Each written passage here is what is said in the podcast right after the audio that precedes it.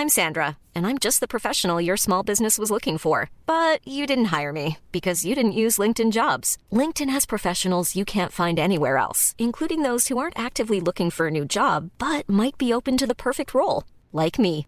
In a given month, over 70% of LinkedIn users don't visit other leading job sites. So if you're not looking on LinkedIn, you'll miss out on great candidates like Sandra. Start hiring professionals like a professional. Post your free job on linkedin.com/people today. Hey, I'm Ryan Reynolds. Recently, I asked Mint Mobile's legal team if big wireless companies are allowed to raise prices due to inflation. They said yes. And then when I asked if raising prices technically violates those onerous two-year contracts, they said, "What the f*** are you talking about? You insane Hollywood ass."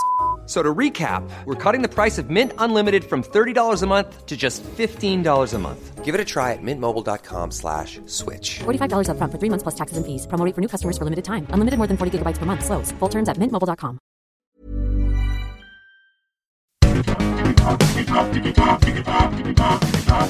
Digitalk, der Podcast rund um die digitale Welt mit Dominik Grote.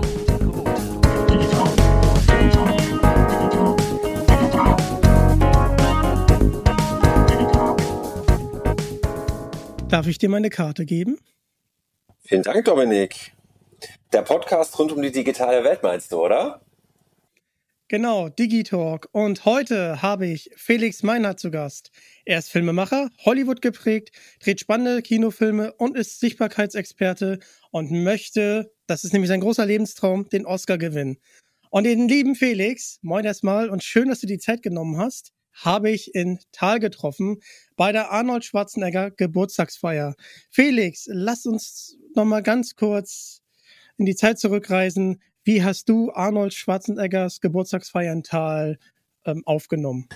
Also ich fand es total äh, faszinierend, mit äh, seinen besten Freunden da gemeinsam in seinem Garten, in dem Haus, wo er aufgewachsen ist, wo sein Leben gestartet ist, mit allen ähm, schönen und auch vielleicht äh, schwierigen Momenten, die natürlich an so einer äh, Persönlichkeit dranhängen.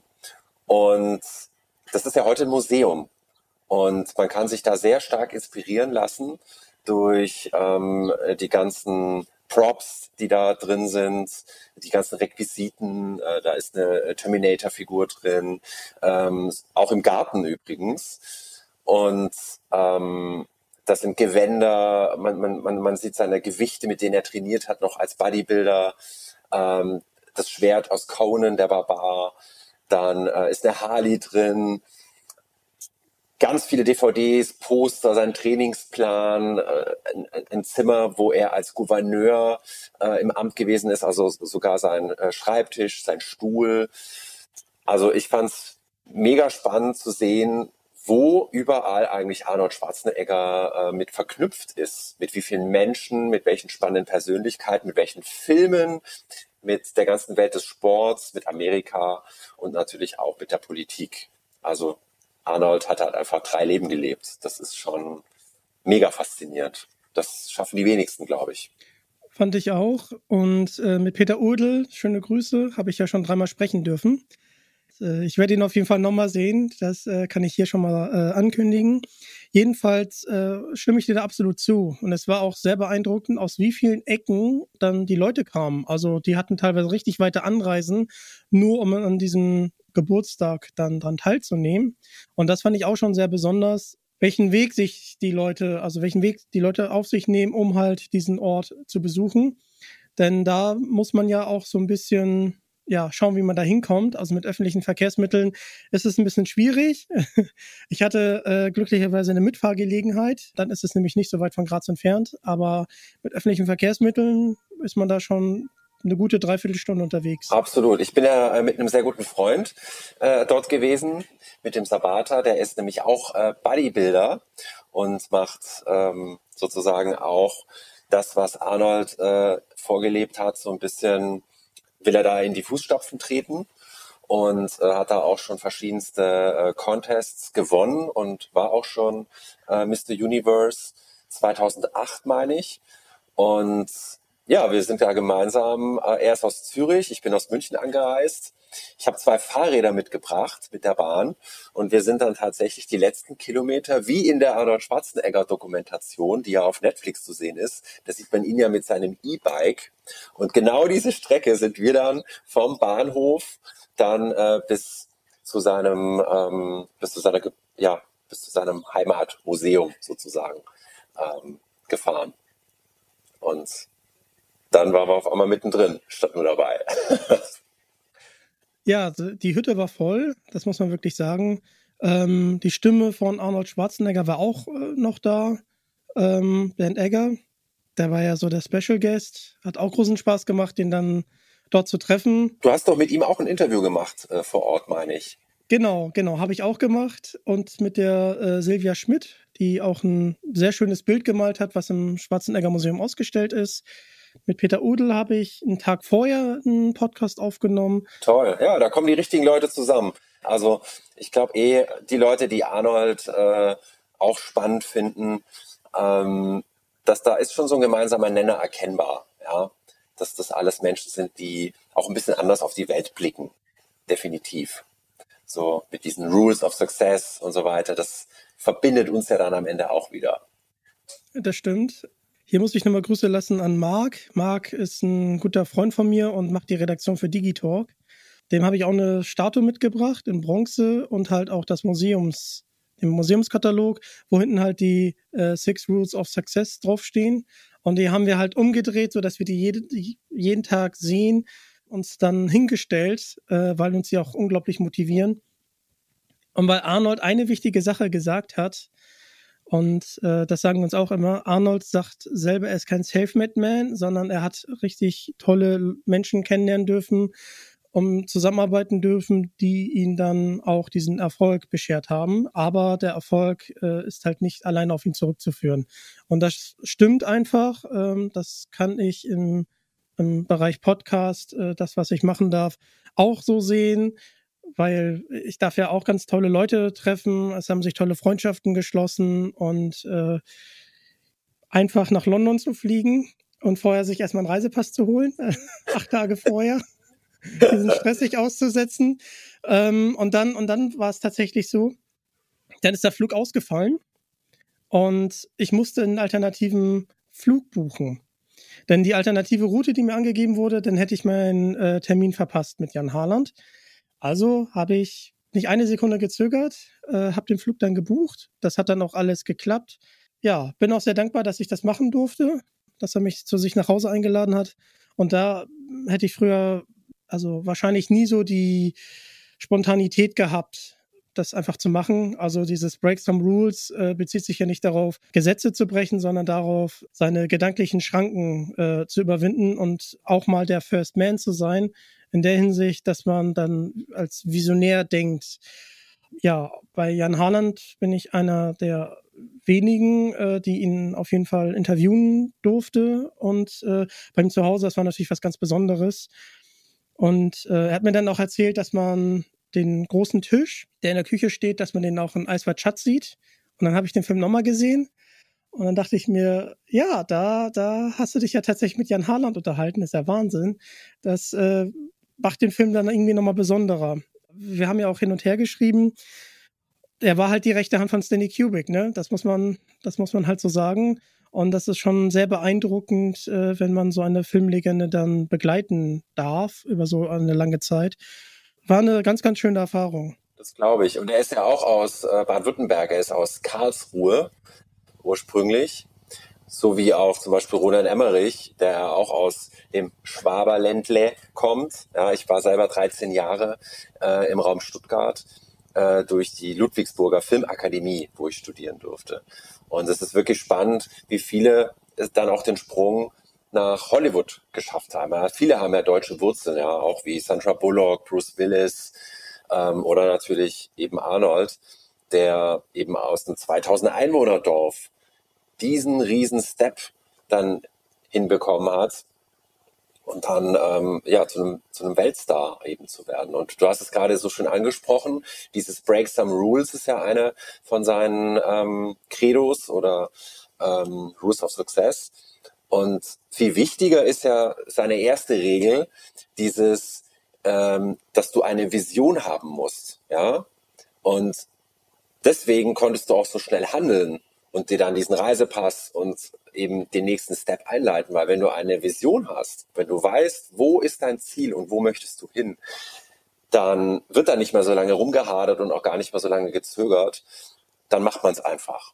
Und da gehen natürlich genauso noch die Dinge schief, alles, alles gut und schön, aber du bleibst eben weiter auf on track, ja, weil du möchtest ja dein Ziel erreichen.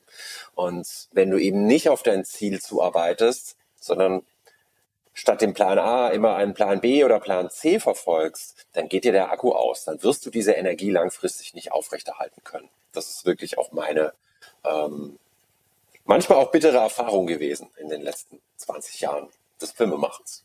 Letzten Jahren des Filmemachens. Du sprichst es nämlich an. Und bevor wir dazu kommen, warum du überhaupt Film studiert hast, würde mich eher interessieren, was war denn dein erster Kinofilm, der dich so richtig umgehauen hat? Also mein allererster Kinospielfilm war Dennis der Quälgeist. Das ist so ähnlich wie Kevin allein zu Hause oder Kevin allein in New York. Und äh, Dennis ist eben auch so einer, der ähm, hat ganz viel äh, Schabernack im Kopf und äh, tyrannisiert regelrecht seine ganze Nachbarschaft. Und ich hatte damals, ich war zehn Jahre alt, überhaupt keine Vorstellung, was ein Kino ist es hieß auf einmal, ähm, wir gehen jetzt ins Kino und wir schauen uns da mal einen Film an. Und dann sind wir da rein, das war eine Nachmittagsvorstellung. Und das hat mich so umgehauen, auf so einer riesen Leinwand äh, einen, einen Film anschauen zu können. Weil für mich war sowieso, seit ich sechs, sieben Jahre alt bin, ähm, habe ich Disney Club, so diese klassischen ähm, Sachen, die halt im ARD oder ZDF gekommen sind. Die privaten Sender, die kamen ja erst später, ja, in den 90er Jahren. Sat 1, Pro 7 und so weiter. Davor war einfach ARD, ZDF und äh, noch dieses dritte Programm. Und dementsprechend war für mich eigentlich nur Disney Club oder an Weihnachten mal Asterix und Obelix gucken angesagt. Der Rest war eher Fernsehen für die Erwachsenen. Und das hat sich wirklich geändert mit diesem ersten Kinofilm, wo ich gemerkt habe, wow, da gibt es Nachmittagsvorführungen, Kinderfilme, das möchte ich jetzt öfters haben. Und mein ganzes Taschengeld ging eigentlich ab dann nur dafür drauf. Ich habe Listen geführt, in welchen Filmen war, äh, ich drin gewesen bin. Ich bin in der Regel einmal pro Woche ins Kino gegangen und ja, so hat es dann immer mehr aufeinander aufgebaut. Dann habe ich Videokassetten ähm, entweder gekauft, also als klassische Kauf VHS oder eben um die zu bespielen. Und dann habe ich meinem Opa, wenn der immer zu Besuch gekommen ist, ähm, wieder fünf, sechs Kassetten mitgegeben. Meistens gingen so zwei Filme pro Kassette drauf. Und wenn die wieder gekommen sind, weil die haben äh, vier Stunden entfernt gelebt, dann wusste ich, jetzt bringt er mir wieder zehn bis zwölf neue Filme mit. Und das waren dann halt wirklich Turtles, Superman, E.T., ähm, also viele auch so Superheldenfilme, die alten Batmans und so weiter. Und da war auf jeden Fall das Tor dann ganz schnell geöffnet. Ich will Filme anschauen. Und äh, das ist für mich auch heute immer noch das Größte überhaupt. Also ich gehe lieber ins Kino als ins Theater. Ich gehe lieber ins Kino als in den Musical oder in die Oper. Also am liebsten schaue ich wirklich äh, spannende Filme an und bin immer wieder fasziniert, dass du für acht, zehn, zwölf Euro zwei Stunden so ein tolles Erlebnis äh, bekommst. Das ist, das ist für mich unschlagbar. Und da beginne ich wirklich zu träumen. Und kann auch wieder viel Inspiration für meine eigenen Filme da wieder rausziehen. Also das ist eigentlich ein Perfect Match für mich. Aber das habe ich damals noch nicht gecheckt. Ja, da war ich reiner Konsument. Und heute bin ich Filmproduzent. Nicht schlecht, nicht schlecht. Was war denn so der letzte Film, den du gesehen hast, der dich überrascht hat? Ähm, also Oppenheimer habe ich natürlich auch im Kino angeschaut von äh, Christopher Nolan. Er hat mich jetzt nicht groß überrascht. Ähm, es war natürlich sehr bildgewaltig. Ähm, genauso wie Barbie, ist gut wegzugucken gewesen. Ähm, wenn ich jetzt wirklich an einen überraschenden Film denke, dann war das mit Sicherheit Inception. Den fand ich auf jeden Fall ähm, sehr äh, faszinierend. Auch Memento früher. Also ich mag überhaupt diese ganzen äh, Christopher Nolan-Filme. Ähm, auch Dunkirk zum Beispiel, wo er ja drei Geschichten verwebt, die dann alle in dem Setting äh, des Zweiten Weltkrieges spielen. Ähm, genau, also überraschende Filme gibt es in letzter Zeit jetzt nicht so viel im Kino. Das sind dann eher die Serien, würde ich sagen, die einen äh, da nochmal so einen ganz neuen Blick auf die Welt geben und äh, wo man auch nochmal viel, viel tiefer in diese Welt dann auch reingezogen wird. Ja. Aber am meisten überrascht, äh, wenn wir nochmal kurz zurückgehen, ähm, was auch wirklich so die Faszination, Faszination für Film und Fernsehen überhaupt in mir dann auch ausgelöst hat, äh, war ja tatsächlich Terminator 2. Ähm, da war ich nämlich ein Jahr älter und den liebst du ja auch total, Dominik. Ähm, deswegen hatten wir da ja auch direkt Feuer und Flamme ähm, im Arnold Schwarzenegger Museum auch füreinander entwickelt, weil ähm, dieser Film vereint einfach alles. Ja, es ist einfach eine super spannende Story. Ähm, da ist natürlich dieses ganze Hollywood-Blockbuster-Feeling äh, zu sehen. Dann alleine zu sehen, dass dieser Film, wenn man sich da mal ein bisschen mehr damit beschäftigt, äh, Jim Cameron hat ja Terminator 1 noch als Independent-Projekt realisiert. Der hatte ja nur ein Budget von 6 Millionen. Das ist für ähm, Hollywood jetzt nicht wirklich viel. Und Terminator 2 hatte dann auf einmal schon ein Budget von 92 Millionen. Also da wurde auf einmal Unmengen mehr ähm, Geld dann auch für bereitgestellt. Und, aber das wusste ich ja damals alles noch nicht. Ich war noch viel zu jung, der Film war ab 16, aber ein Freund von mir hatte so eine Art Raubkopie, sage ich jetzt mal. Das war einfach abgefilmt mit einer Video 8 Kamera ähm, aus irgendeinem Kino. Damit hatten wir nichts zu tun. Das hat irgendein Onkel hatte das irgendwie ihm äh, zur Verfügung gestellt. Und wir durften uns äh, sozusagen das über drei Video 8 Kassetten anschauen. Also wir mussten eine Kassette rein, die ging 40 Minuten oder 38 Minuten, ich weiß gar nicht mehr, oder vielleicht waren es auch 48 Minuten. Und wenn, wenn die Kassette rum war, mussten wir die nächste Kassette und dann wieder die nächste Kassette reinstecken. Und wir haben das über das Okular von der Video 8 Kamera angeschaut. Also wir waren wirklich Kopf an Kopf, haben jeweils mit einem Auge in diesen Sucher reingeguckt und haben in schwarz-weiß, also das hatte noch nicht mal eine Farbausspielung. Wir haben diesen Film, jeder hatte so einen In-Ear-Kopfhörer im Ohr und wir gucken in ein dieses Okular rein und haben uns so diesen Film reingezogen. Und das hat mich wirklich weggeblasen. Da habe ich gesehen, was Filme wirklich bewirken können, wie tief du da reingezogen werden kannst und wie man wirklich auch mit Special Effects, mit diesen Flüssigkeiten, die sich dann zu so einem ähm, zu einer Waffe dann irgendwie umfunktionieren und mit, durch dieses gezielte Wegschwenken der Kamera und die Kamera kommt wieder zu der Stelle zurück und auf einmal ist was ganz anderes zu sehen. Das fand ich schon alles sehr, sehr clever umgesetzt. Sowas kannte ich einfach nicht aus normalen äh, deutschen Fernsehfilmproduktionen, die eben vielleicht Traumschiff oder Tatort oder eben so normale Filme waren, wo ich dann auch ab und zu mal mitgucken durfte. Das war wirklich was ganz, ganz anderes. Und da habe ich dann gemerkt, wow, Hollywood, das ist wirklich nochmal eine ganz andere Liga. Und da möchte ich wirklich auch Schritt für Schritt immer näher eben rankommen und solche Abenteuer eben ähm, mir als Vorbild nehmen und daran die Welt entdecken. Weil sowas kriegst du einfach natürlich in Deutschland nicht geboten. Ja, das, das gibt's nicht vor unserer Haustüre.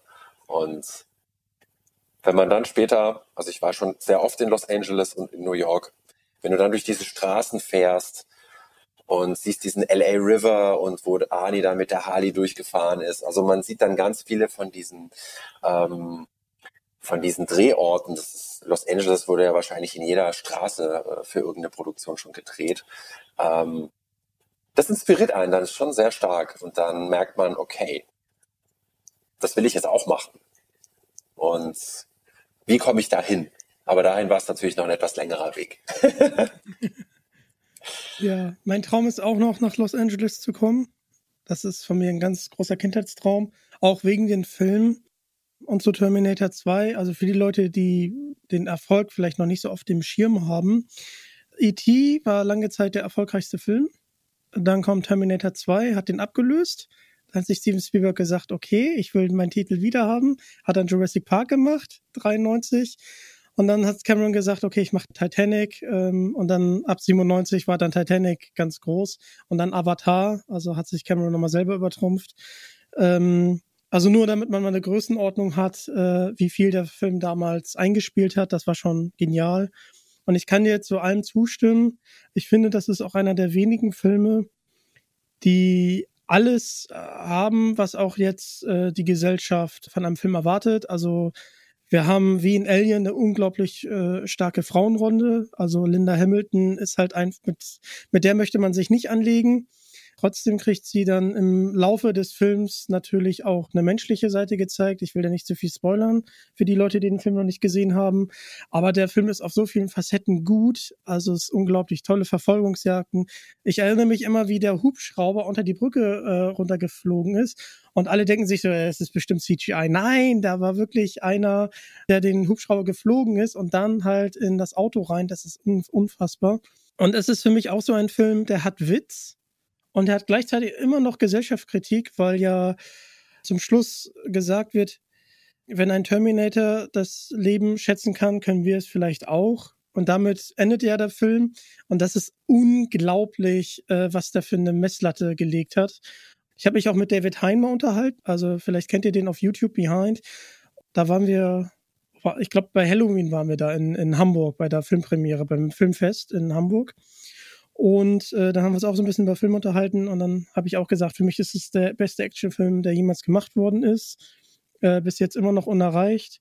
Klar, es gibt Filme, die auch Maßstäbe gesetzt haben, so John Wick mit der Choreografie oder auch The Raid war ziemlich, ziemlich gut. Also gerade von der Choreografie und wie die Kamera dann mitgeschwenkt ist und wie man so richtig in den Fight involviert war als Zuschauer. Unfassbar, was die da gemacht haben. Dann Mission Impossible, Fallout, Wahnsinn. Also da sind schon auch Actionfilme äh, gefolgt, die Terminator 2 wahrscheinlich als großes Vorbild haben. Aber ich finde Terminator 2 so als Film und auch als Fortsetzung einfach unerreicht in, in seinem Genre. Also es ist unfassbar. Ja, gucke ich immer wieder gerne. Und ähm, absolut. Ich auch. Also einmal im Jahr gucke ich den im äh, Durchschnitt so an. Und das Spannende ist wirklich, ähm, dass dieser Film, wie du es schon sagst, er hat Witz und er gibt dir einfach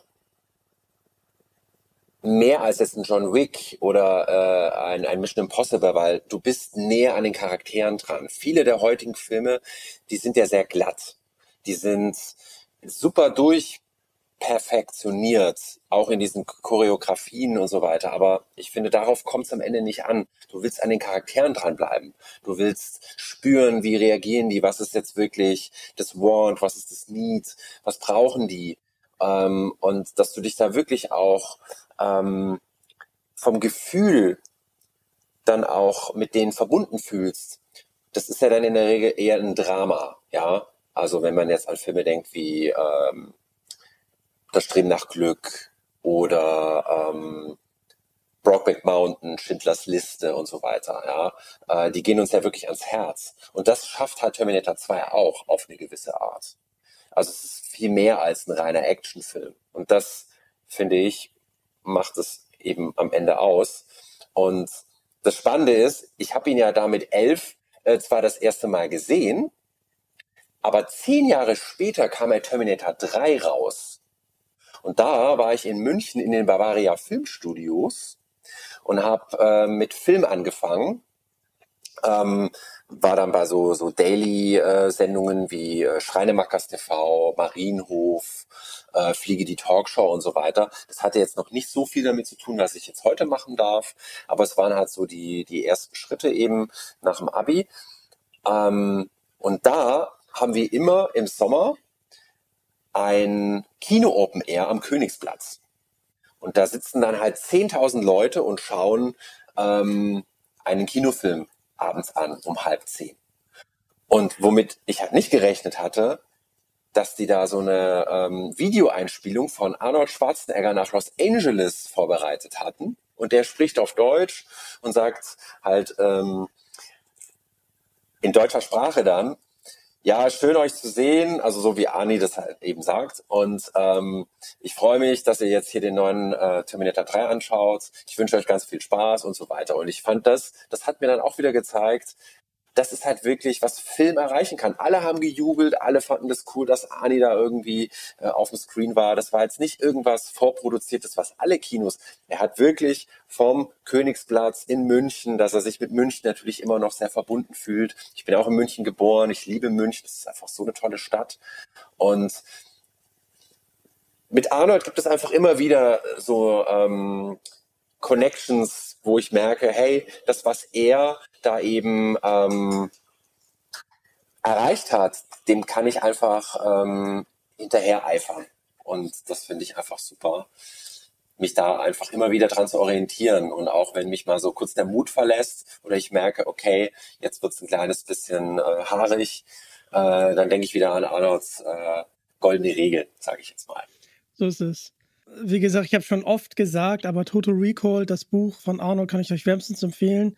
Äh, um die Zuhörer ein bisschen abzuholen. Arnolds Bodybuilding-Karriere hat in München angefangen es ist einfach Wahnsinn, dass so ein Hollywood-Star wie er das einfach nicht vergisst, wo er herkommt und auch diesen Kraftort. Ich habe es ja mehrfach mit Peter Udel auch äh, besprochen und man merkt es auch einfach, wenn man da gewesen ist beim Arnold Schwarzenegger Museum. Also der Ort, wo, von wo er aus weg wollte, ist heute sein Kraftort. Es ist genau gezwitscht und das ist unglaublich. Es gibt wenig Orte, die so eine Ausstrahlungskraft haben und eine so, ein, so eine Inspirations für mich haben wie das Schwarzenegger Museum. ist einfach Wahnsinn. Und wie du schon sagtest, Arnold begegnet einem irgendwie überall.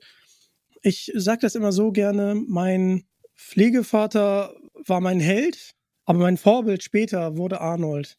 Ich finde, ich finde, damit hat man das dann äh, gut formuliert, weil äh, aus welchen Verhältnissen er sich hochgearbeitet hat und er hatte ja auch diese sprachliche Barriere und dann guckt man sich Hercules in New York an und denkt sich, für heutige Verhältnisse. Ein interessanter Film, aber äh, man muss ja auch, man muss ja, und das vergessen, äh, glaube einige, man muss es ja auch immer ein bisschen in die Zeit einordnen. Also das hat zur damaligen Zeit auf jeden Fall wunderbar äh, gepasst. Und äh, wie er dann auf einmal Kronender Barbar wurde, erfolgreichster Film 1980, und dann ging die Reise ja immer steil nach oben. Äh, das ist schon un unglaublich inspirierend. Und was ich am allerbesten finde, bevor wir dann mal wirklich zu deinem Filmemachen kommen, ist, dass er trotzdem dieses Österreichische immer mit reinbringt. Und zwar in Terminator 3 ist er in dieser Tankstelle und nimmt, müsst ihr mal drauf achten, tatsächlich Mannerschnitten mit. Und dann äh, geht er heraus und dann soll er eigentlich bezahlen und sagt er, talk to the hand.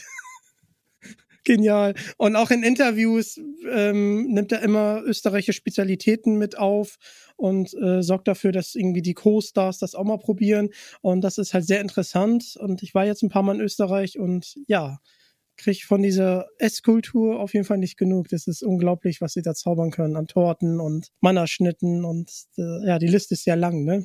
Wahnsinn. Ja. Ja. Ich wollte noch eine Sache kurz sagen, äh, wegen den, ähm, wo sich die Wege immer wieder gekreuzt haben, weil du Total Recall auch angesprochen hast. Äh, den Film habe ich natürlich damals auch gesehen, fand ich auch sehr faszinierend. Und dann gab es ähm, so eine Art, ähm, wo man sich seine Bücher hat unterzeichnen lassen können in München, wo er auch Total Recall natürlich ähm, vorgestellt hatte. Und das ging über eine halbe, dreiviertel Stunde und ich war die letzte Person, die dann noch die äh, Unterzeichnung hätte kriegen sollen. Und dann hat eine Security-Person ihn dann aber weggenommen, hat gesagt, so jetzt äh, machen wir Schluss für heute. Und ich war sozusagen, er hat mir noch in die Augen geschaut, er hat doch die Hand zu meinem Buch ausgestreckt und wollte das noch nehmen und dann war ich sozusagen die letzte Person. Und ich dachte mir dann, nee, nee, ich krieg dich noch auf eine andere Art und Weise. Das schaffe ich früher oder später, dass sich unsere Wege eben kreuzen werden. Und das ist jetzt mindestens auch schon wieder sechs Jahre oder so her. Ähm, und vor zwei Jahren haben wir zum Beispiel einen neuen Imagefilm für die Firma Matchless gedreht, woran Arnold wieder mit beteiligt ist. Weil da geht's um Motorradjacken und ähm, eben auch so Fanartikel, die natürlich immer wieder in der äh, in Hollywood-Filmen präsentiert werden. Und wie du siehst, es wird immer wieder gibt es einen einen neuen Schnittpunkt dann auch wieder und das motiviert mich auch jedes Mal dann wieder weiter dran zu bleiben. Ich finde, es ist super super wichtig, dass man da auch immer wieder ja auch auf den Spuren seiner Stars bleibt, weil Arnold hat es ja genauso gemacht mit Rich Park, was du eben gesagt hast, eben mit äh, Hercules in New York. Da hat er ja noch äh, seinem Star nachgeeifert, der ja auch Bodybuilding gemacht hat und eben im Filmgeschäft unterwegs gewesen ist. Und ich glaube, so geht es ganz vielen, die auch hier zuhören. Ähm, wir dürfen eine gewisse Zeit lang uns inspirieren lassen uns motivieren lassen von Menschen, die eben schon vorausgegangen sind. Und auf diesem Weg, während wir das ähm, für uns auch adaptieren oder auch imitieren, so ein bisschen so dieses Fake it until you make it, auf diesem Weg entdecken wir uns erst, so ist es mit dir und deinem Podcast mit Sicherheit auch auf eine gewisse Art. Man lässt sich inspirieren, wie haben es die anderen gemacht und auf dem Weg merkt man, das funktioniert für mich besser, das funktioniert für mich aber nicht ganz so gut. Und so werden wir zu der Form, die wir wirklich sind. Und hey, wir sind natürlich in der Schule auch schon inspiriert worden durch das Alphabet. Das haben wir auch nicht selber hergestellt, sondern wir haben erstmal A, B, C, D, E, wir haben eben erstmal das Alphabet auswendig gelernt. Genauso eben wie Rechnen, Schreiben, von A bis Z. Nur das dürfen wir halt nicht vergessen irgendwann. Wir dürfen uns immer weiter inspirieren lassen und das eben nutzen, um darauf eben immer weiter aufzubauen, um zu einer noch besseren Form zu werden von dem, was wir da eben ein Stück weit in die Wiege gelegt bekommen haben von den anderen. Ja. Das hast du sehr schön gesagt. Und dann nutze ich mal die Überleitung, weil du es immer schon so ein bisschen eingeflochten hast. Mut zur Heldenreise. Das ist ja dein Buch, das hast du mir netterweise äh, geschickt und ich habe es natürlich mir auch durchgelesen und ich fand es sehr äh, inspirierend, weil du auch den Leser immer wieder so ein bisschen mit Gedankenanstößen dazu bewegst, seine Situation selber zu überdenken und zu schauen, woran möchte ich denn noch arbeiten und gibst aber auch konkrete Hinweise. Zum Beispiel war es bei mir so, ich hatte ein Aufnahmeequipment, was aber nicht besonders gut war. Also ich habe damit kein gutes ähm, Resultat rausbekommen. Dann habe ich mit Markus gesprochen, das ist mein Toningenieur für den Podcast, ein sehr guter Freund von mir. Mit dem habe ich dann gebrainstormt, weil du hier schreibst, welche Werkzeuge fehlen mir noch. Und dann haben wir jetzt ein Equipment gefunden, wo ich dann auch, als ich mit Jan Harland telefoniert habe, als er dann gesagt hat, ja, dann kommen Sie doch nach London, da habe ich gesagt, ja, klar, kann ich äh, gerne machen, ich freue mich drauf, weil ich halt das Equipment auch hatte, um halt aufzunehmen. Das war mit die ähm, beste Investition, äh, weil ich wie wir das vorhin schon angesprochen haben, auch äh, in Tal äh, nutzen durfte, mehrfach ähm, um da halt auch mal Interviews zu machen. Und das wird jetzt auch mehrfach in, ja, genutzt werden. Markus ist komplett begeistert. Ja, und das äh, freut mich einfach. Und es ist hier auch sehr interessant zu sehen. Man hat ja immer so das Gefühl, wenn man so seinen Stars nacheifert, die haben nie Misserfolge gehabt. Ganz im Gegenteil. Wenn man, wenn man sich mal wirklich so eine Heldenreise anguckt, es ist ja auch ein Stilmittel in Hollywood, unter anderem in Star Wars. Und wenn man dann guckt, auf was Star Wars dann Bezüge nimmt, und zum Beispiel die Sieben Samurai, auch ein ganz toller Film, ein etwas älterer Film. Äh, die glorreichen Sieben nehmen sich auch, äh, ähm, ja, beziehen sich halt auch darauf. Also man kann das Rad nicht neu erfinden. Aber bei der Heldenreise ist es halt auch so, wenn man Rückschläge hat, äh, wie man daraus wieder hervorkommt und welche Weggefährten man dann findet. Und das finde ich halt mutig und auch schön, dass du es halt hier auch mit aufgeführt hast, was so deine Schicksalsschläge waren und äh, wie du aus denen dann halt gelernt hast. Das ist nämlich auch dieses niemals aufgeben. Wenn man sich Total Recall mal an, äh, durchgelesen hat oder ich finde eins der besten Motivationsvideos überhaupt, ähm, wo Arnold über Success redet, gucke ich mir Minimum zwei, dreimal die Woche an, weil das ist auch mein großer Traum, ihn mal wirklich zu begegnen, interviewen zu dürfen, um ihm dann auch mal zu, einfach mal Danke zu sagen, weil er uns die Kraft gibt, also für mich auf jeden Fall an sich selber zu glauben und auch seine wirkliche Leidenschaft zu finden und auch so ein bisschen zu verstehen, wie das Universum arbeitet. Also ich habe so das Gefühl, man gibt Impulse, man weiß halt nicht, was man zurückbekommt, aber manchmal bekommt man Sachen zurück und Chancen, die man sich hätte vorher gar nicht ausmalen können. Ähm, und man weiß dann irgendwann auch nicht, warum das Universum einen wie auf diesen Weg führt, bis man halt sein Ziel erreicht hat. Äh, das merke ich gerade auch beim Podcast. Also guck uns beide an. Wir, wir sitzen jetzt hier, wir machen ein Interview. Hättest du mir vorher mal gesagt, hey, ich äh, lerne den Felix Meinhardt kennen, der äh, auch Volker Engel kennt. Volker Engel möchte ich auch unbedingt interviewen. Ja, es, es ist irgendwie total witzig, ähm, auf welche Schnittmengen man dann kommt und wie man sich dann begegnet. Und äh, für mich war es auch unglaublich zu erfahren, wie viele Leute den Podcast eigentlich hören, weil da waren es nochmal ganz andere Hörer, die dann besonders die Interviews mit Peter Udel gehört haben.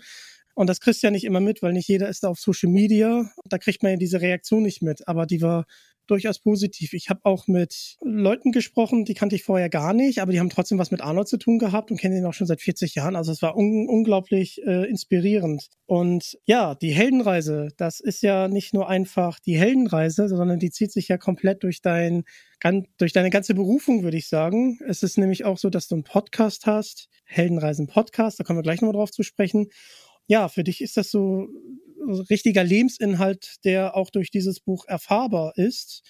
Wann hast du den Entschluss gefasst und den Mut gefasst, mal deine Heldenreise zu schreiben, weil man sich ja auch selber mit sich selber auseinandersetzt in einer Form, die manchmal vielleicht auch ein bisschen wehtut, wenn man dann über die Rückschläge nachdenkt? Ja, das war tatsächlich, ich habe ja, nachdem ich eine Fotoausbildung gemacht habe. Ich bin Werbefotograf äh, geworden, weil es mit der Ausbildung zum Mediengestalter Bild und Ton nicht auf Anhieb geklappt hat. Ich wollte in den Bavaria Filmstudios direkt weitergehen und dann eben Mediengestalter werden. Und da war aber dann schon ähm, für äh, das nächste Jahr waren die Plätze schon vergeben und dann wollten die mich als Produktionsleiter einstellen. Ähm, also erst über den Produktionsassistenten zum Produktionsleiter. Aber das wäre mir zu viel Organisation und eher so hinter den Kulissen ge gewesen. Ich, ich möchte ja wirklich Filme herstellen. Ich möchte eher in der Regie, Kamera, am Set auch wirklich vor Ort sein und diese Idee dann auch Wirklichkeit werden lassen. Und da war dann Fotografie am nächsten dran.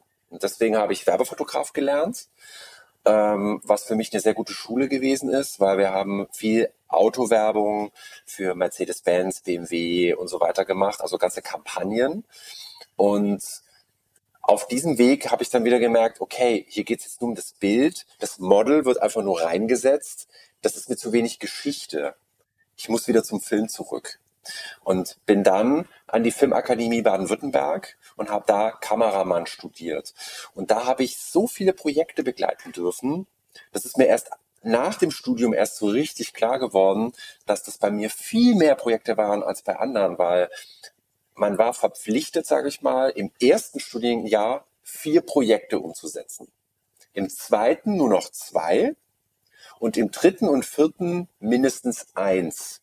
Also wenn du jetzt mal mitrechnest, dann kommen wir dabei gerade mal auf acht Projekte, die du machen solltest über dein Studium hinweg. Manchmal ist man vielleicht noch an das ein oder andere Projekt mit angegliedert gewesen und habe da noch ein bisschen mitgemacht. Bei mir waren es 58 Projekte. Also ich muss dazu sagen, ich liebe, was ich tue. Ähm, und ich sehe das dann auch nicht als Arbeit. Ich will einfach viel ausprobieren. Und manchmal sage ich auch, ich bin jetzt nicht unbedingt der klassische Filmemacher, ich bin eher ein Projektemacher. Ja, weil ich möchte einfach Projekte realisieren. Weil ich lerne mich am besten kennen durch Projekte, durch neues Ausprobieren, indem ich neue Menschen treffe. Einfach nur ein Cappuccino mit mir zu trinken, das ist in der Regel der falsche Ansatz, weil ich werde jeden Tag angesprochen ähm, per Mail, hey, lass uns mal ein Cappuccino oder lass uns mal ein Bier trinken, lass uns mal irgendwie treffen. Dann denke ich mir immer, treff dich lieber mit mir, wir reden über ein Projekt und trinken dabei den Cappuccino. Das ist kein Problem, ja. Aber ich möchte lieber gerne dann auch wieder was in die Welt bringen und nicht einfach nur reden, so, sondern das soll ja auch wieder einen Impact generieren. Und da eben seit vielen Jahren viele Menschen immer so wissen wollen, wie bist du Filmemacher geworden? Wie hast du deine Leidenschaft gefunden? Wie, wie bist du da vorgegangen? Dachte ich irgendwann, boah, ich kann das jetzt nicht jedes Mal aufs Neue erklären. Ich glaube, es wäre sinnvoll, wenn ich daraus ein Buch mache. Dass ich einfach immer auf das Buch verweisen kann und sage, hey, wenn dich das wirklich interessiert, hol dir doch einfach mal das Buch. Das habe ich auch extra für einen sehr günstigen Kurs angeboten. Das findest du auch einfach auf Amazon, das findest du äh, in den klassischen Buchhandlungen für 10 Euro. Klar ist im Raum München und in Bayern ist es natürlich in viel, viel mehr Buchhandlungen auch nochmal vertreten, weil ich da auch dann meine Lesung halte oder auch mal einen Workshop dazu gebe. Aber so kann wirklich jeder auf dieses Buch zugreifen, egal wo er eben unterwegs ist. Und auch die ganzen Menschen, die sich eben ähm, bei uns bewerben für eine Ausbildung, für ein duales Studium, als Werkstudenten oder was auch immer.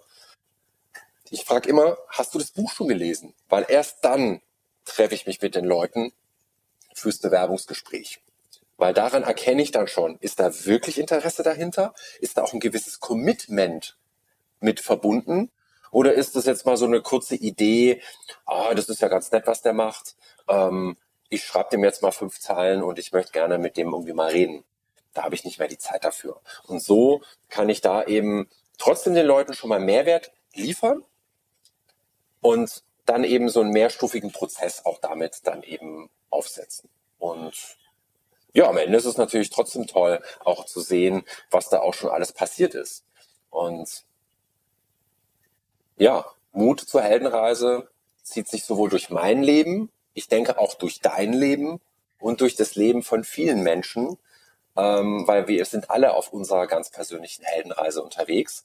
Und da möchte ich eben mit Mut machen, aber nicht nur aus der Theorie heraus, so wie so viele Coaches, Trainer und Berater da draußen, bei denen bleibt es ja reine Theorie. Bei mir ist es immer wirklich gelebtes Wissen. Das, ich spreche da immer aus Erfahrung. Das ist wirklich das, was ich selber durchlaufen habe. Und ich habe ja auch äh, Coachings und ähm, Filmmaking Masterclasses oder Hollywood Workshops.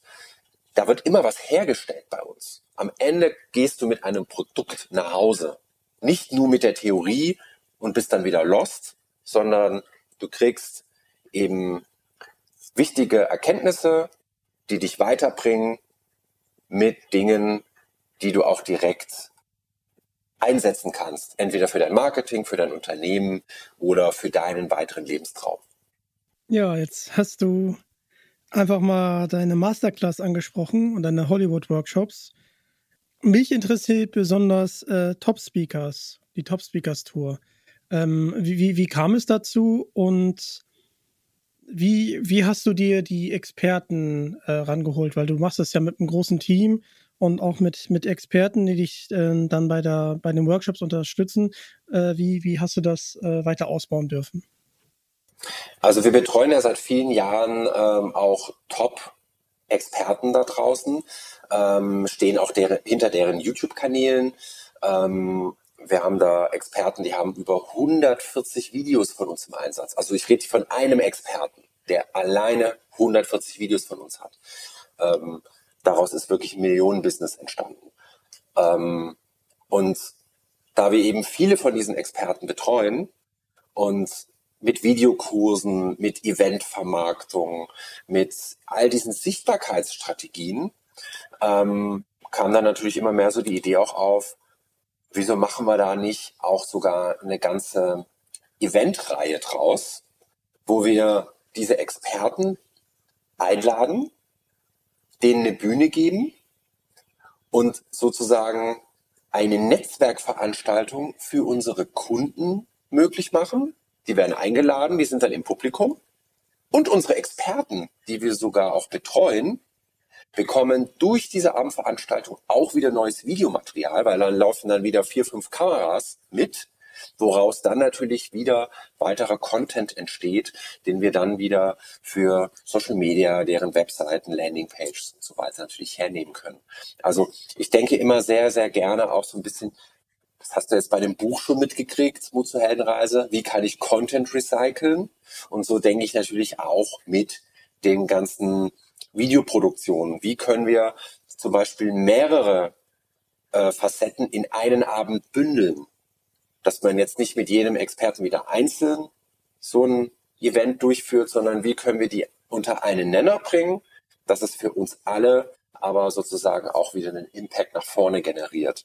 Und das Schöne ist zum Beispiel, dass dann in der Pause, wenn das die erste Stunde gelaufen ist, dann reden natürlich die Menschen aus dem Publikum wieder mit den Experten. Daraus ergeben sich dann wieder äh, tolle Schnittmengen, dass dann äh, die Gäste dann wieder in deren Programme gehen, dann sagen, okay, cool, ähm, ich schaue mir das mal gerne genauer an, was da bei dir läuft. Und ich habe mir die Experten ja auch nicht ohne Grund ausgesucht, ja. Wir haben ja auch Videos für Jochen Schweizer produziert ähm, oder Hermann Scherer ist ja zum Beispiel auch vielen vielleicht ein Begriff, der steht auch für Sichtbarkeit, ähm, für die äh, Bertelsmann Stiftung, für DM, also auch für ähm, größere Brands machen wir auch zum Beispiel Recruiting-Kampagnen, wenn es so um äh, Nachwuchs geht, ähm, die dann in diesen Firmen wieder arbeiten. Und da ist immer Sichtbarkeit eben ein Riesenthema für die. Und da geben wir dann eben immer so den nächsten Schritt mit dazu. Und das greifbar machen ist eben super, super wichtig. Nicht immer nur, du schaust dir da jemanden an, der jetzt in seiner Firma über irgendwas spricht, sondern dass die Person auch in der Öffentlichkeit auftritt. Und dafür sind natürlich sowas wie diese Top-Speaker-Tour natürlich sehr, sehr interessant, weil so wird wirklich aus Community plus diesen Experten ein Raum geschaffen, wo auch wieder ähm, sich viel befruchtet gegenseitig, alle wieder dadurch weiter wachsen können. Und das Schöne ist für mich und mein Team, dass wir wieder sehr viel lernen durften natürlich von diesen Experten, was ich natürlich jetzt von der Firma ähm, wie die Allianz äh, oder DM oder eben andere größere Firmen für Bosch, Siemens und so weiter, von denen kann ich nicht mehr so viel lernen. Oder von irgendeiner Autobrand oder irgendeinem Automobilzulieferer, weil da geht es meistens dann mehr um die technische Sache, um das Produkt. Aber bei einem Experten geht es ja meistens mehr um das Mindset.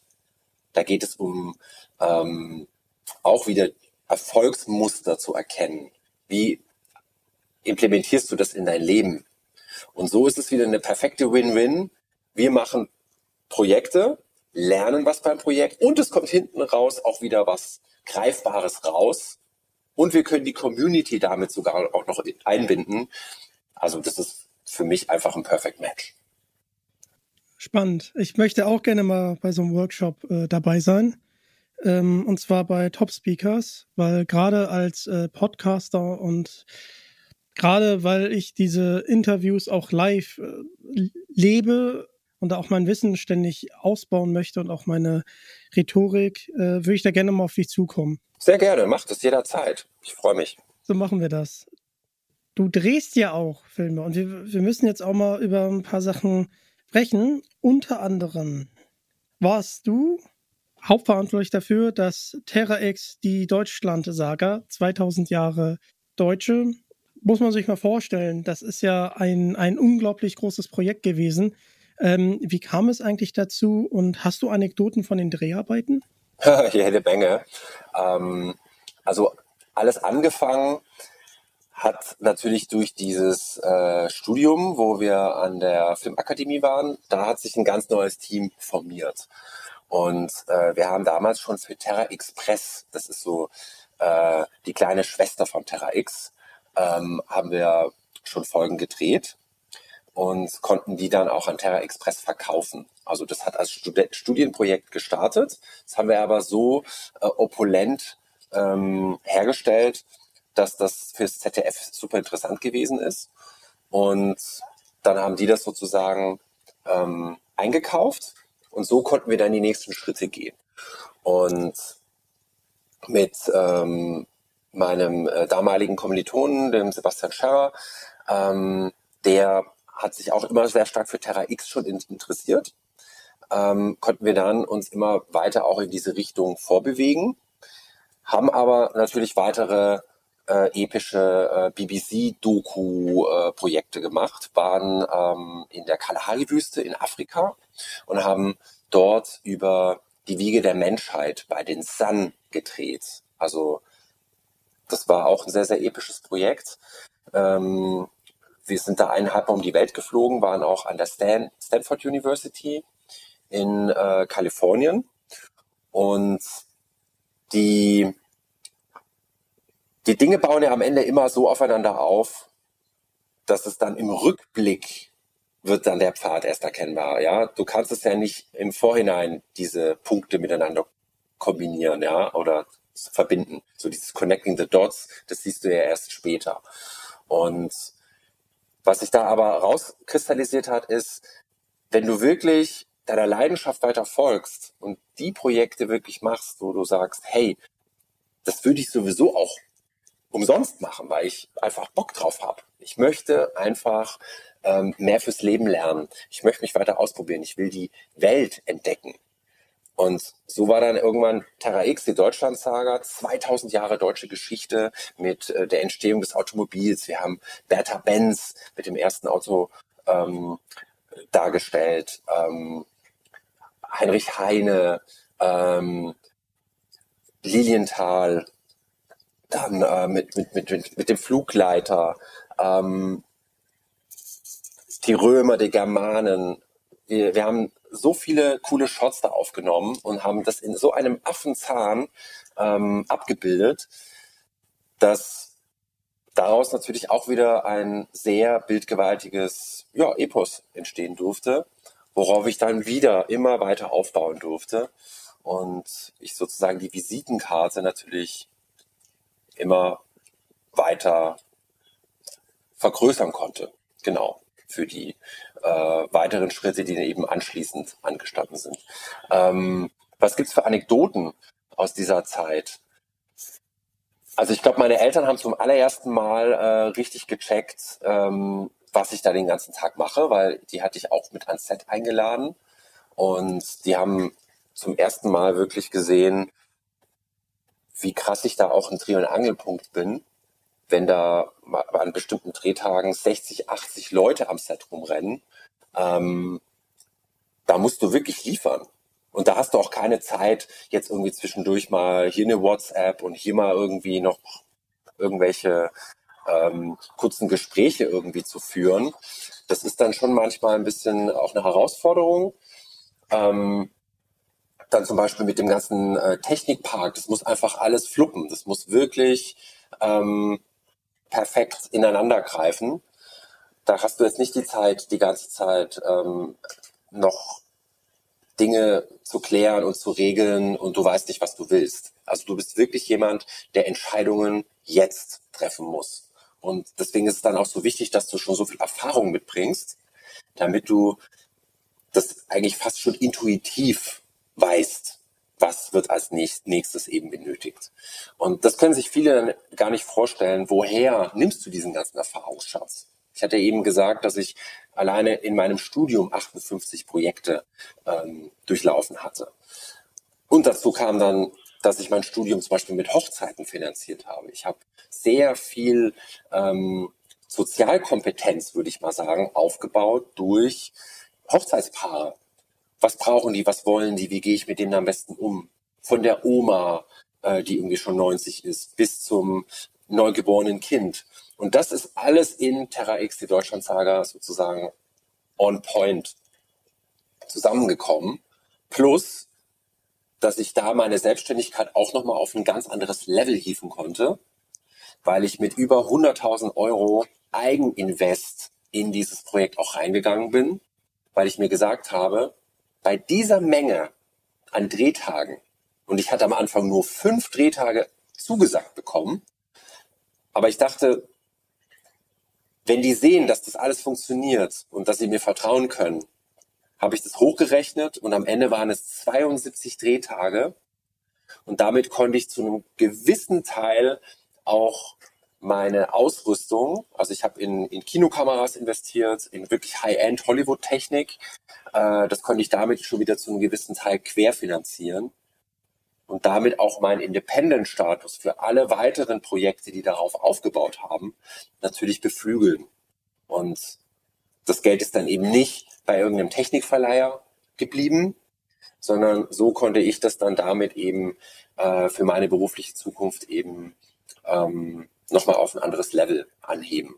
Und da bin ich extrem dankbar für, weil das Projekt an sich war natürlich schon mal eine super Referenz und es hat mir einfach jetzt nochmal mehr ähm, Möglichkeiten für die weitere Zukunft gegeben, womit wir heute eben auch Spielfilme, die vielleicht auch mal nicht ganz so gut finanziert sind, ähm, eben realisieren können, weil eben die Infrastruktur schon in-house abgebildet ist. Genau. Ja, Glückwunsch dazu. Das ist ja absolut der Wahnsinn. Und das, was du gerade beschreibst, das kann man ja auch im Mut zur Heldenreise, kann man das ja auch nachlesen. Also äh, First Man, äh, gerade wo du anderthalb Mal um die Welt gereist bist. Das habe ich, habe ich mir nämlich heute nochmal äh, durchgelesen, das Kapitel. Fand ich auch sehr motivierend. Danke dafür. Und du umgibst dich ja auch gerne mit Leuten, die in ihrer Sparte einfach nicht vielleicht der First Man sind, aber auf jeden Fall auf ihre Art erfolgreich in deinem Podcast, Heldenreisen Podcast, wo du unter anderem Volker Engel, Jochen Schweitzer und Jost Vacano interviewen durftest. Letzterer war unter anderem Kameramann bei Das Boot, dadurch ist er sehr bekannt geworden und auch Total Recall, wo wieder die Schnittmenge zu Arnold Schwarzenegger gegeben ist. Wie, wie ist der Podcast entstanden und äh, an welche Begegnungen denkst du besonders gerne zu? Ja, das ist auch wieder ganz toll, weil das hatte auch am Ende wieder mit einem kleinen Rückschlag zu tun gehabt. Ja, weil der Heldenreise-Podcast ist tatsächlich schon länger in meinem Hinterkopf gewesen. Und es gibt für den BR, gibt es ein Format, also den Bayerischen Rundfunk, also als Fernsehkanal, äh, das heißt Lebenslinien. Und da werden äh, Persönlichkeiten aus Bayern vorgestellt. Und ich wollte äh, zum Beispiel mit äh, dem Josef Filzmeier, das ist auch ein bekannter ähm, Filmemacher gewesen, er ist leider jetzt schon verstorben, wollte ich eine Lebenslinie machen. Der hat zum Beispiel den Film Stalingrad hergestellt oder Comedian Harmonists. Und der BR hat sich aber nicht entscheiden können, machen wir das jetzt, machen wir das nicht und so weiter. Und das hat sich alles lang hingezogen, aber ich hatte das alles schon recherchiert. Ich wusste schon genau, äh, was möchte ich fragen, was, wie, wie gehe ich da durch, so durch das Interview. Und als wir auf einer Transafrika-Expedition waren, ähm, wir sind von Kapstadt bis nach Kairo mit Motorrädern quer durch den afrikanischen Kontinent für eine Social-Media-Kampagne ähm, gereist und haben ähm, Werbevideos und auch eine Dokumentation dazu aufgezeichnet über sechs Wochen. Und in Äthiopien, also die Reise, die war schon, sage ich mal, so zu drei Viertel äh, waren wir da schon äh, gut beieinander, bin ich leider über den Lenker gehüpft und habe mir das Schlüsselbein gebrochen. Und dann war natürlich so die Überlegung, okay, gehe ich jetzt, gehe ich nicht, ähm, werde ich jetzt irgendwie ausgeflogen, aber ich wollte die Reise so weit, wie es noch ging, ähm, über das Versorgungsfahrzeug äh, weiter mit begleiten. Und im Sudan war das dann aber alles ein bisschen schwierig. Und dann ähm, bin ich dann zurückgeflogen und dachte mir, Mist, jetzt bin ich auf jeden Fall sechs oder acht Wochen hier mit einer Armbinde äh, gehandicapt. Was mache ich denn jetzt? Und da ich jetzt nicht der Typ bin, der da irgendwie lange im Bett rumliegen will oder sich jetzt zu Hause irgendwie schonen, habe ich direkt nach der Röntgenaufnahme, als die dann meinten, nee, wir müssen es nicht operieren, das passt, das hat ja jetzt auch so schon die letzten äh, zehn Tage gut funktioniert, äh, können wir alles so lassen, schonen Sie sich einfach. Und dann dachte ich mir, okay, dann buche ich mir jetzt direkt übermorgen das nächste Flugticket, bin sozusagen aus dem Sudan wieder zurück nach Deutschland, zwei Tage später schon wieder rüber nach Los Angeles und dachte mir, dann äh, kann ich die Zeit jetzt auch woanders verbringen. Und dann dachte ich, ist jetzt genau der richtige Zeitpunkt, um mit Volker Engel und mit Anna Förster, das ist auch äh, die äh, langjährige Kamerafrau gewesen von Independence Day, von Roland Emmerich und so weiter, dann, hey, dann ist doch jetzt genau der richtige Zeitpunkt. Da muss ich eh nur vor der Kamera sitzen, weil der Heldenreise-Podcast läuft auch als Videoausspielung. Sonst ist er auf Spotify einfach zu hören. Warum nicht einfach jetzt damit loslegen? Und so ist manchmal natürlich auch wieder ein Rückschlag, einfach ein Wegweiser, okay, was kann ich denn stattdessen tun? Weil es ist ja nicht so, dass wir damit dann auf einmal äh, alles stehen und liegen lassen müssen. Dann kann man ja vielleicht auch mal wieder ein Buch lesen oder eben die Dinge machen, die schon länger irgendwie auf der Liste sind, die einem aber auch wichtig sind. Und als ich dann wieder zurückgekommen bin aus LA, ähm, dachte ich, okay, das möchte ich jetzt als regelmäßiges Format fortsetzen und bin dann natürlich auch zu Jost Vacano, habe dann auch wieder den äh, Josef Filzmeier und Gernot Roll und so weiter dann auch aufgesucht und habe gesagt, so, leider hat es jetzt nicht mit dem BR geklappt, jetzt machen wir es einfach selber. Und das zieht sich sehr, sehr häufig durch mein Leben, dass ich eigentlich immer versucht habe, Projektpartner äh, zu integrieren, die dann aber häufig früher oder später wieder ausgestiegen sind oder wieder andere Ziele verfolgt haben oder ähm, vielleicht doch nicht so das Commitment zu der Sache hatten, dass ich mir dann gesagt habe, nee, du, dann mache ich es jetzt einfach selber, weil ich glaube ja daran, ich will es ja sowieso machen. Und da sind wir auch wieder bei Arnold.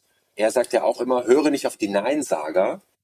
Und so sage ich mir dann, okay, dann mache ich es jetzt eben einfach selber, wenn ich da jetzt wieder unnötig lange warten muss, bis da jemand Zeit für das Projekt hat oder Lust hat, mir Feedback zu geben. Das dauert mir einfach zu lange. Ich habe da ein anderes Lebenstempo.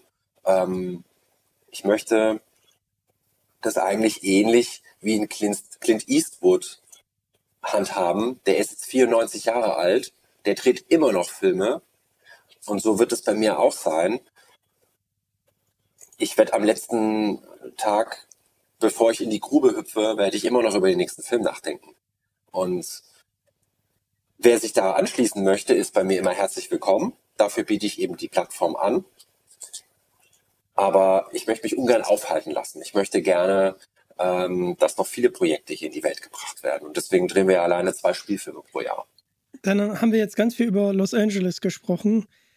Ähm, kannst du dich denn eigentlich noch an dein erstes Mal erinnern, wo du in Los Angeles gelandet bist? Weil die Stadt lebt ja quasi den Film.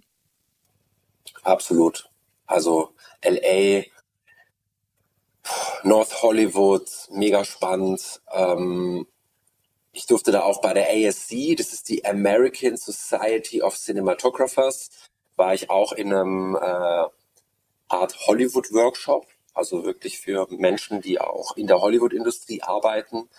Äh, mega inspirierend, da in diesen großen Studios äh, unterwegs zu sein und da dann auch von den Gro ja, von den Größen eben zu lernen. Ich durfte von Roger Deakins äh, zum Beispiel auch lernen, der dann später auch ähm, ja mit mit Scorsese und mit äh, anderen Hollywood-Größen natürlich gearbeitet hat.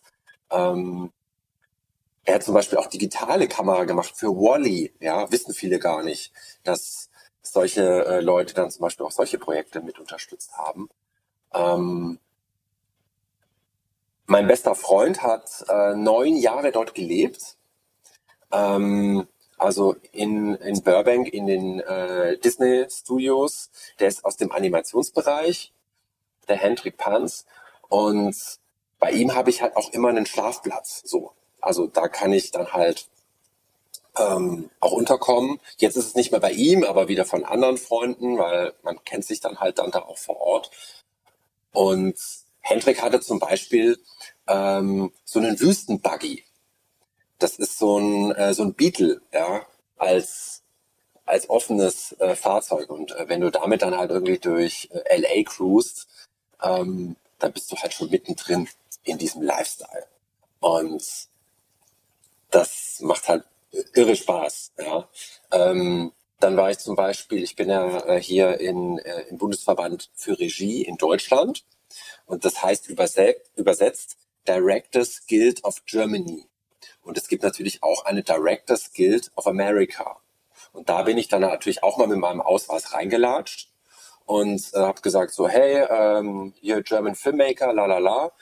Und da war dann ein Screening an dem Abend von La La Land. Und ich habe die ganze Crew, Damien Chazelle, äh, Lido Sandgreen, der Kameramann von ihm, ich habe die dann alle da kennengelernt. Ja, das, das, das geht halt nur in Los Angeles, ja, oder auf großen Filmfestivals wie jetzt in Cannes in Frankreich.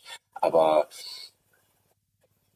mega inspirierend auf jeden Fall, wenn du merkst, ähm, wenn du damit so ein bisschen ja, einer gewissen Portion Na Naivität, aber immer so mit einem positiven Mindset an die Sachen rangehst, einfach mal die Leute anhaust und äh, nach der Telefonnummer fragst und sagst so, hey, ähm, kann ich da auch mit?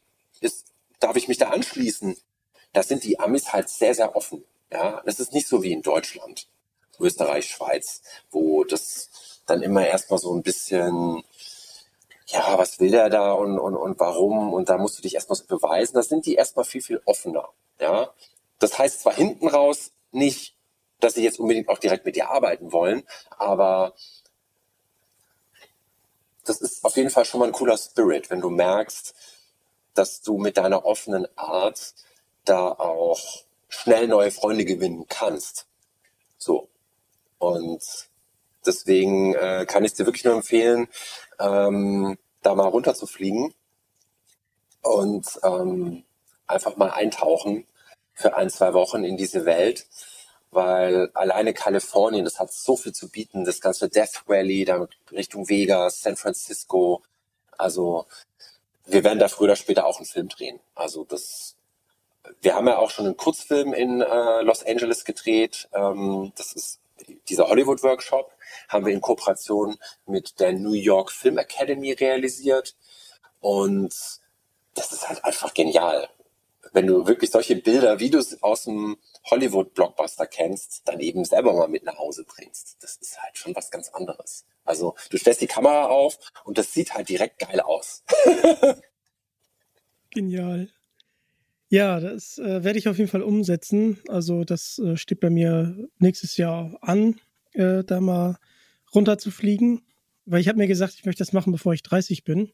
Und das ist in zwei Jahren der Fall. Deswegen nächstes Jahr auf jeden Fall. Ich habe es am Anfang ein bisschen erwähnt. Also, für die Leute, die es nicht wissen, 2027 wird der Oscar 100 Jahre alt. Und Felix hat mir im Vorgespräch gesagt, du willst dann einen Oscar gewinnen. Ähm, warst du denn selber schon mal bei einer Oscar-Verleihung dabei? Nee, leider nicht. Das ist natürlich einer meiner größeren Träume noch. Ähm, bis jetzt in Cannes, ja, in Frankreich, habe ich jetzt äh, in diesem Jahr äh, direkt einen Meter vor mir war Quentin Tarantino. Das ist halt auch wieder mega cool gewesen. Der hat dann eine Masterclass gegeben. Ähm, dann äh, Scorsese war da, Leonardo DiCaprio, ähm, Natalie Portman. Also das ist schon echt Magie pur. Ähm, aber auf die Oscars kommst du natürlich nur dann, äh, wenn du da auch nochmal Next Level dabei bist. Und aber da arbeiten wir drauf hin und äh, Schritt für Schritt, ja. Also dranbleiben ist die Devise und wir wir haben wirklich gute Konzepte schon in der Pipeline. Ich habe auch ähm, für ein großes historisches äh, Familienkriegsdrama bin ich auch als Co-Autor mit dabei. Also ich würde nie äh, ein Drehbuch jetzt alleine schreiben. Da habe ich leider nicht das Sitzfleisch dazu. Ähm, ich bin mehr der Umsetzer. Das, da bin ich wirklich gut. äh, auch Menschen zusammenzubringen äh, und die auch äh, zu motivieren, dass da mehr rauskommt, als die sich manchmal vorstellen können. Ähm, und wenn die Budgets dann wirklich in dem Level da sind, dass wir das Teil in Ketten realisieren können, was eben im Zweiten Weltkrieg spielen wird, ähm, ist das, denke ich, schon ein sehr guter Oscar-Anwärter, weil man kann bei den Oscars in der Regel mit solchen Stoffen am besten punkten. Das hat jetzt wieder äh, zum Beispiel das Leben der anderen gezeigt, ähm, mit dem Florian Heckel von Donnersmarck ähm, oder eben im Westen nichts Neues. Und das sind eigentlich die Themen, ähm, die aus Deutschland am besten funktionieren bei den Oscars. Und deswegen ist das auch schon wieder mit äh, einer gewissen Strategie wohl überlegt, sage ich jetzt mal. Genau. Aber den müssen wir noch ein bisschen hinten anstellen, den können wir jetzt noch nicht äh, als erstes realisieren, weil ich denke, der, der oder die eine oder andere haben es schon mitgekriegt. Ähm, Babylon Berlin ist ja mitunter die teuerste deutsche Produktion mit 42 Millionen. Ähm, das kannst du jetzt nicht einfach mal so von heute auf morgen realisieren. Da gehört jetzt eben auch noch ein bisschen Hausaufgaben machen mit dazu, bis wir dann eben auch in der Budgetklasse unterwegs sind, äh, dass das dann auch die Opulenz hat, dass es dann auch so international funktioniert, dass die sagen, okay, cool, da lassen wir jetzt mal Felix und sein Team hier mit zu den Oscars zu. dass wir da nominiert werden. Ja, genau. da würde ich dich auf jeden Fall interviewen wollen, wenn das dann 2027 klappen soll. Ähm, da drücke ich natürlich die Daumen. Du hast ja jetzt so ein paar Projekte schon so ein bisschen angeteasert. Aber wir sind auf eine Sache noch nicht richtig zu sprechen gekommen. Und, und zwar Sichtbarkeitsexperte. Kannst du für die Leute, die mit dem Begriff äh, vielleicht unterschiedliche Vorstellungen haben, uns noch mal ein bisschen mitnehmen, was wir uns darunter vorstellen können? Ja, sehr gerne. Ähm, alle Menschen da draußen, ob das jetzt ein Arnold Schwarzenegger ist, ein Sylvester Stallone, ein Till Schweiger oder auch ein Steve Jobs oder ein Bill Gates, ein Karl Lagerfeld, ein Michael Jackson. Ja, also ich gehe jetzt auch mal von der Filmbranche weg. Ähm, die sind das alle geworden aufgrund von Sichtbarkeit. Ob das jetzt durch die Presse, Mitteilungen stattfindet, durch Interviews geben, durch ähm, Publikationen in Fachmagazinen, durch einen YouTube-Kanal, weil sie vielleicht auch Richtung YouTuber unterwegs sind, ähm, dann äh, so dieses Influencer-Dasein. Am Ende ist es immer die Sichtbarkeit, die dafür sorgt, dass eben mehr Reichweite entsteht, dass mehr Menschen von dir erfahren. Natürlich musst du immer noch trotzdem ein gutes Produkt abliefern. Äh, die Qualität muss stimmen, sonst arbeiten wir mit den Menschen sowieso nicht zusammen. Ähm, aber wir kommen eben dann zum Einsatz, wenn unsere Experten sich ihrer Talente, ihrer Stärken, ihrer Produkte und so weiter bewusst sind, dass das wirklich einen positiven Impact für die Gesellschaft hat, dass da wirklich Mehrwert dahinter steckt. Und dann hebeln wir das nochmal. Eben durch einen Unternehmensfilm, durch einen Videokurs, durch gezielte Eventvermarktung, dass wir Einblicke geben in die Events, dass wir auch Kunden sprechen lassen. Das nennt man dann Testimonials, dass wir Mitarbeiter sprechen lassen. Das sind dann Recruiting-Filme. Ähm, das kann aber auch ganz klassischer Mehrwert sein für den YouTube-Kanal, für eine klassische Landingpage, ähm, dass wir den Redaktionsplan mit befüllen und sagen, okay, du solltest mal hierüber sprechen, du solltest mal darüber sprechen in deiner Social-Media-Welt, in deinem nächsten Newsletter. Rede mal mit der anderen Person, dann nennt man das nämlich Cross-Selling, dass man auch äh, eben Zielgruppen zueinander bringt. Und da geben wir eben ähm, Beratung, Coaching. Ich habe da auch ein Mentorenprogramm dazu. Das geht in der Regel über ein Jahr. Und da gibt es dann verschiedene Stufen. Äh, entweder das ist eine Done with You Lösung. Das heißt, ich erkläre es und schaue dann immer wieder drauf und gebe Feedback dazu. Oder es ist auch eine Done for You Lösung. Wir übernehmen das komplett und der Experte hat damit eigentlich gar keinen Stress mehr und wir stehen dann dahinter und kümmern uns darum. Ähm, zum Beispiel haben wir auch für den YouTube-Kanal Welt im Wandel TV hunderte von Videos produziert. Das sind ganz viele auch so spirituelle äh, Coaches, Experten, Trainer und so weiter auch mit drin. Und Sichtbarkeit zahlt sich am Ende immer aus. Ja, ähm, weil du damit mehr Vertrauen natürlich bei deiner, deiner Zielgruppe, bei deiner Community, bei deinen Fans eben aufbauen kannst. Und darauf kann man dann eben immer einen Schritt weitergehen. Und da brauchen wir das Rad auch im Grunde nicht neu erfinden. Also das hat vor 50 Jahren funktioniert, ja, bei einem Rich Park. Das hat eben bei Arnold Schwarzenegger funktioniert, egal ob er im Bodybuilding war, in seiner Filmkarriere oder in der Politik. Und es gibt ja zum Beispiel Menschen wie Bernd Eichinger, ähm, ist auch ein äh, sehr bekannter deutscher Filmproduzent gewesen. Der hat ja die unendliche Geschichte, Bader-Meinhof-Komplex und solche Filme mit betreut ähm, oder produziert. Manta Manta zum Beispiel auch.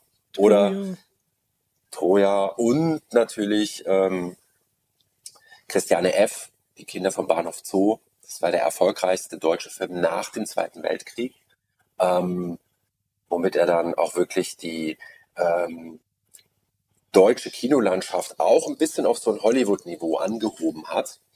Ähm, er hat zum Beispiel mal gesagt, was nicht in der Zeitung stand, hat nie stattgefunden. Und das ist einfach e-, enorm wichtig zu verstehen, dass wenn du was Gutes tust, dann solltest du auch darüber reden. Und damit kannst du natürlich nochmal einen viel, viel größeren Impact eben generieren, damit sich mehr Möglichkeiten in deinem Leben oder für deine persönliche Heldenreise ergeben. Und das kann ich auch wieder am besten eben auch vorleben, weil ich nutze natürlich diese ganzen Strategien für mich selber und gebe die natürlich dann eben ähm, an unsere Kunden und unser Umfeld dann eben weiter. Und so entsteht dann auch wieder eine gemeinsame Heldenreise. Und das macht natürlich mega Spaß, äh, dann auch zu sehen, wie eben andere auch von diesen Strategien mit profitieren können. Genau.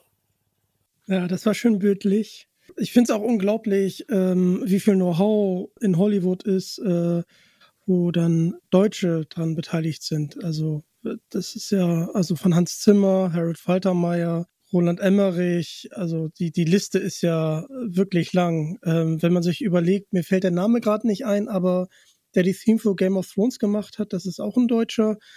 Oder bei der Henne Ringe Trilogie äh, Dominic Monaghan, als Pippin.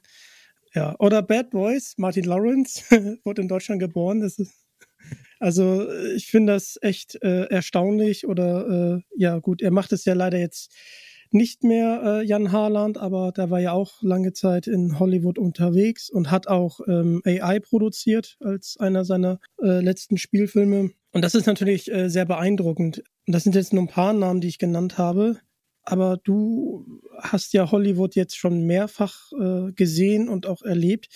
Ähm, gibt es denn Menschen, auf die du gestoßen bist, die du begegnet bist, die du gar nicht auf dem Schirm hattest, dass die was mit Hollywood zu tun haben? Ich würde mal ganz kurz noch was sagen zu Hans Zimmer, weil da ist mir auch noch äh, eine sehr äh, spannende Erkenntnis zu eingefallen, äh, die ich von Hans äh, übernommen habe.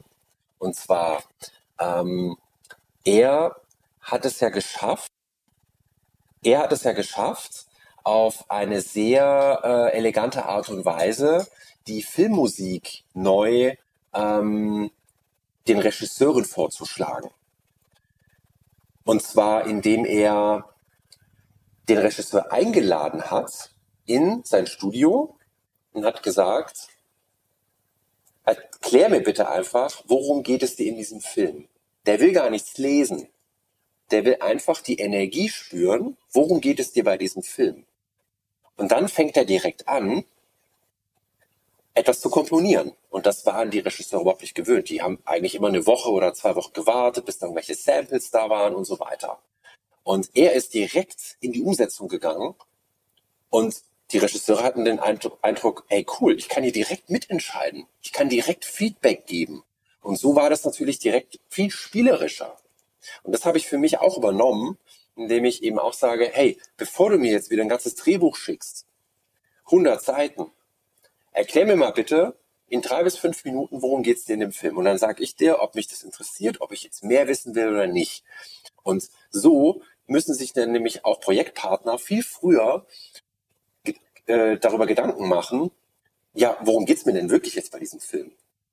Bevor du dieses ganze Marketing-Blabla äh, bekommst, wo dann irgendwie seitenweise irgendwelche äh, tollen Texte, die dann irgendwie fünfmal überarbeitet worden sind, drin stehen, weil man denkt, das will jetzt wieder jeder so lesen.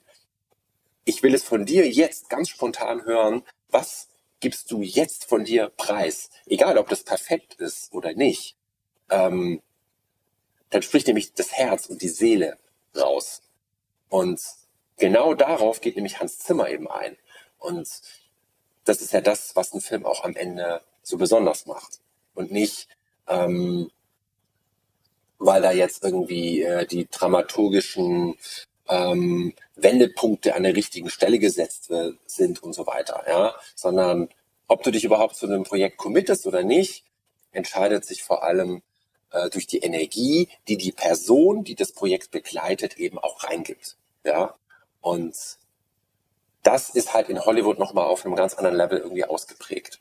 Das finde ich einfach wirklich episch, weil da laufen auch sehr viele Independent-Filmemacher rum, die auch große Ziele, große Träume haben und auch strugglen und scheitern und wieder aufstehen und es wieder anders probieren und dann ähm, es wieder von links testen, wieder von rechts antesten und am Ende es dann schaffen. So wie ein Quentin Tarantino, ja, der eben über eine Videothek eben ähm, in die Branche gekommen ist. Oder Bully Herbig, der wurde nicht an der Hochschule aufgenommen. Und äh, schau dir mal an, was der für coole Filme macht.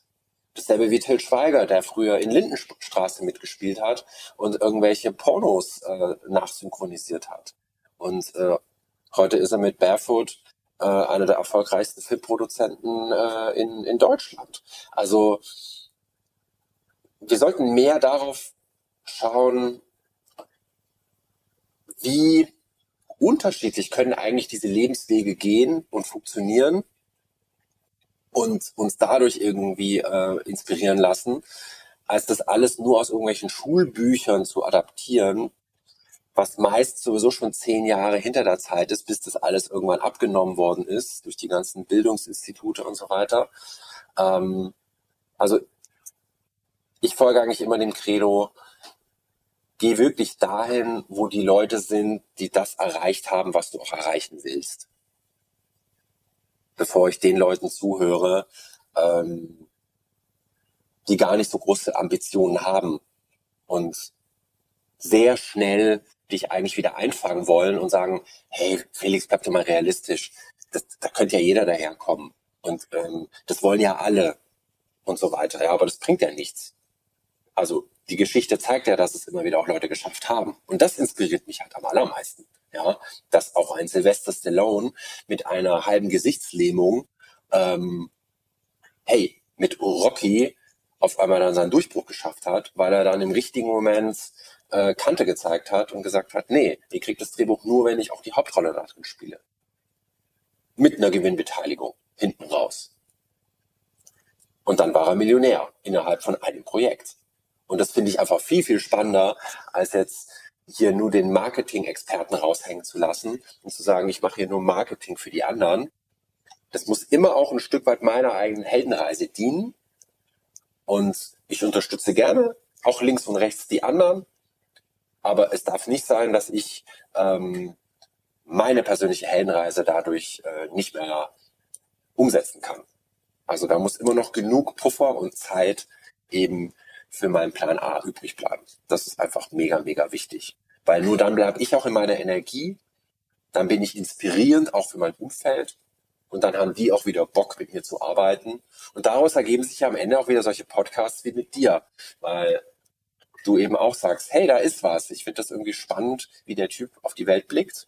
Und ja, dann begegnet man sich am Ende dann in Tal bei Arnold Schwarzenegger auf einer Geburtstagsparty und sieht, cool, gut, dass ich dafür eben immer auch ähm, meine Zeit eben auch bereitstelle. Ja, weil hier ging es ja jetzt nicht in erster Linie darum, ähm, auch wenn wir da jetzt wieder ein, ein Video produziert haben, aber wenn du immer nur dem Geld hinterher rennst, und da sehe ich bei vielen Menschen so ein bisschen immer die Gefahr, das sollte nicht der Hauptantrieb sein. Lieber der Leidenschaft folgen, weil was bringt dir das ganze Geld? Was machst du da mit dem Geld? Also das ist ja auch immer so eine ganz gute Frage. Was würdest du machen, wenn du jetzt eine oder zehn Millionen auf dem Konto hast? Was, was kommt dann für eine Antwort? Und warum fängst du nicht direkt damit an? Weil das sagt ganz deutlich, wo wirklich deine Potenziale, dein Anliegen für die Welt ist. Und warum machst du es nicht direkt? Bindest andere Menschen auf diese Journey mit ein, damit was viel Größeres entstehen kann. Und auf einmal kannst du damit auch schon deinen Lebensunterhalt beschreiten, bestreiten und bist damit wirklich auch auf deinem ganz persönlichen Kurs unterwegs, der viel mehr Impact eben generieren wird. Und du bleibst dir weiter treu. Also finde ich eigentlich den viel smarteren Weg.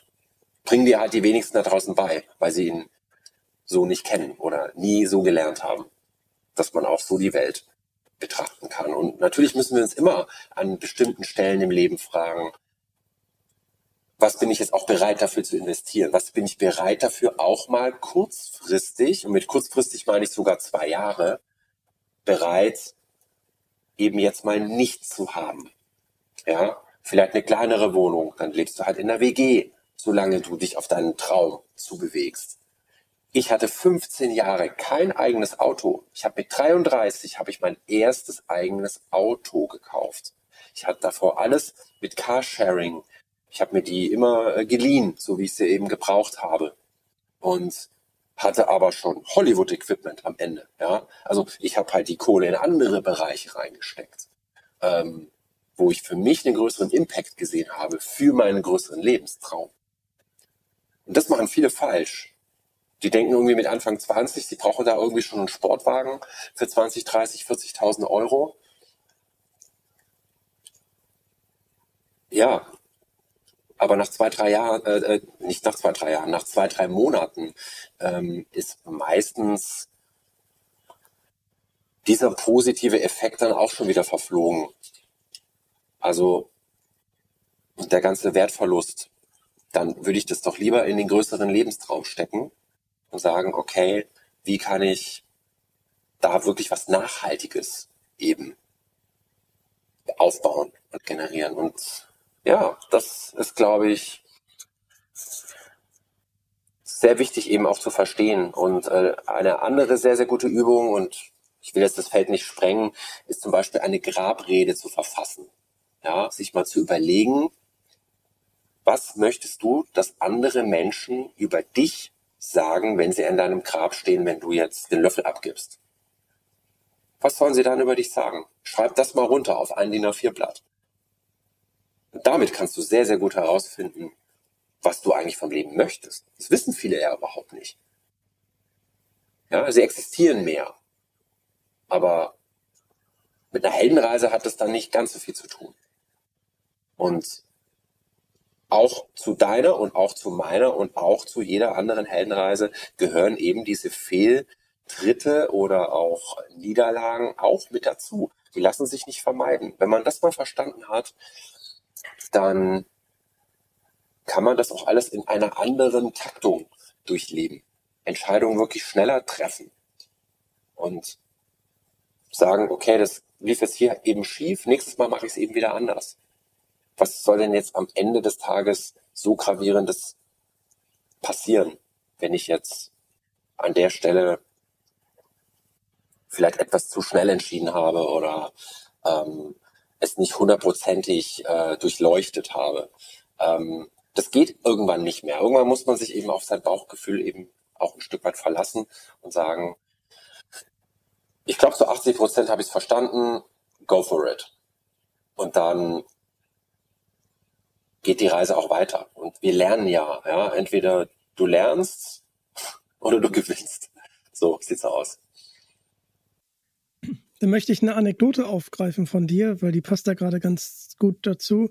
Und zwar Hartnäckigkeit. Also du hattest mal erzählt, dass du anderthalb Jahre gebraucht hast, um Jochen Schweizer für deinen Podcast zu bekommen.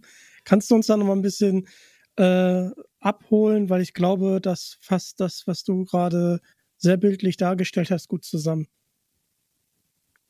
Genau, also ich hatte von Jochen Schweizer äh, natürlich auch eine Biografie gelesen, warum wir Menschen fliegen lernen müssen.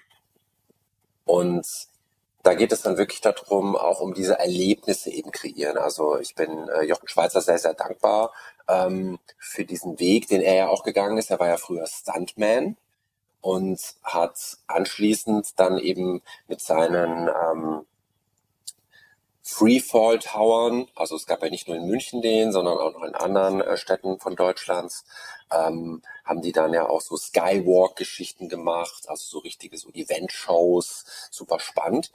Und da gab es natürlich auch diverse Rückschläge. Ja. Es gab auch mal einen Todesfall leider, was seine Firma fast in den Ruin äh, gebracht hat, weil er musste auf einen Schlag diese Tower sperren und sagen, ja, okay, jetzt muss das erstmal alles unter die Lupe genommen werden. Und auch er hatte äh, die Herausforderung, er ist nach New York geflogen und wollte Investoren für seine Erlebniswelt, ja, diese ganze Jochen Schweizer Welt, äh, die ja jetzt heute fast jeder im deutschsprachigen Raum kennt. Ja, es sind ja über 2000 Erlebnisse, ist mega krass. Und, aber das war nicht immer so, ja. Äh, in den äh, Anfängen der 2000er war er da auch noch auf der Suche eben nach Investoren und er wollte nur eine Million und die hat er nicht gekriegt und äh, hat sich dann gesagt, ich, ich zeig's euch, ich werde damit über 100 Millionen verdienen. So. Aber es ging ihm ja jetzt nie primär nur um das Geld. Das ist auch ein sehr, sehr leidenschaftlicher Mensch, der einfach Bock aufs Leben hat, der wahnsinnig Bock auf Projekte umsetzen hat.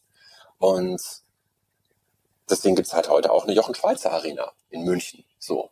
Also in Taufkirchen ist direkt äh, an der Grenze zu München, ähm, wo du auch eben Firmen-Events machen kannst, die wir dann auch schon videografisch dann auch wieder mit äh, begleiten, was die perfekte Kombination wieder ist, ja. Film mit Erlebnis zu kombinieren. Daraus ist für mich dann die Filmmaking Masterclass und der Hollywood Workshop erst entstanden, weil ich gemerkt habe, hey, was wollen die Menschen denn heute eigentlich haben? Sie wollen Erlebnisse. Wenn wir in Urlaub fahren, haben wir ein Erlebnis. Wenn wir gut essen gehen, haben wir ein Erlebnis. Wenn ich ins Kino gehe, habe ich ein Erlebnis. Das ist die neue Währung, würde ich jetzt mal sagen. Wir haben alles. Wir haben Kleidung, wir haben alle Autos, ob wir die jetzt brauchen oder nicht, ob wir zu Carsharing gehen oder nicht. Ähm, das ist nochmal dahingestellt. Aber Erlebnisse wollen wir alle haben. Ja, das hat ja auch die Corona-Pandemie nochmal ganz deutlich gezeigt, als wir auf einmal nicht mehr so viele Erlebnisse haben durften, dass es auf einmal in der Tourismusbranche jetzt wieder so einen richtigen Aufwind bekommen hatte. Und mein Traum war die ganze Zeit, ich möchte auch Jochen Schweizer natürlich in diesem Interview mit drin haben, weil er eben Unternehmertum mit, er ist auch an die Filmwelt angegliedert und diese ganze Erlebnisbranche. Das finde ich einfach auch wieder eine sehr äh, perfekte Kombination. Aber er hat natürlich nicht auf die erste E-Mail reagiert. Und in diesen eineinhalb Jahren hat dann auch irgendwann die Assistentin gewechselt. Ja, dann hatte ich mit der irgendwann schon guten Draht. Dann hat die gesagt, ja, meldest dich halt noch mal in zwei, drei Monaten. Und dann meldest du dich dann wieder und dann hieß es, ja, pff, keine Ahnung, was ihr da besprochen habt, sagt dann die nächste Assistentin. Ähm, dann ging es wieder alles von vorne los. Und es hat halt tatsächlich vier Anläufe gebraucht. Aber ich weiß, dass es eigentlich immer wieder das gleiche Prinzip ist. Ähm, wer dran bleibt, gewinnt. Das ist einfach am Ende immer so. Und schon als ich reingekommen bin, hat er mir direkt die Hand hingestreckt und gesagt, ja, ich habe schon gesehen, äh, du bist auch ähm, ein sehr beharrlicher Mensch. Ähm, das möchte er ja auch jetzt hier direkt mal äh, honorieren und ähm, mich dazu beglückwünschen. Ja, also das das ist bei ihm auf jeden Fall auch angekommen. Und so ticken die meisten erfolgreichen Menschen. Die bleiben einfach ein bisschen länger an der Sache dran. Die wollten es ein bisschen intensiver eben als der Durchschnitt. Und so kann man sich dann natürlich immer wieder ein bisschen weiter auch nach vorne bewegen. Ja, das ist ähm, für mich ist das Leben ein bisschen wie so eine Art Domino-Effekt. Ja, der eine Domino schlägt den nächsten an. Ja, und du weißt nicht, wie viele von diesen Bausteinen da irgendwie jetzt drin sind. Aber früher oder später macht es seine Runde. Ja, und das Schöne ist ja, dass das heißt ja immer, wir sind mit jedem Menschen über sechs oder sieben Kontakte connected.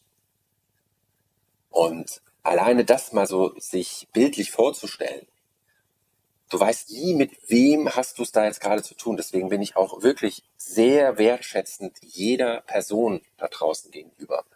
Weil du weißt nie, wofür kannst du diese Person auch nochmal gebrauchen, jetzt in Anführungszeichen. Ja? Also nicht, dass ich jetzt so denke, dass ich jeden Menschen für irgendwas hernehmen möchte, weil ich ihn brauche so. Ähm, aber jetzt in Bezug auch auf, auf eine Putzkraft, ja, in, in einer Firma oder so.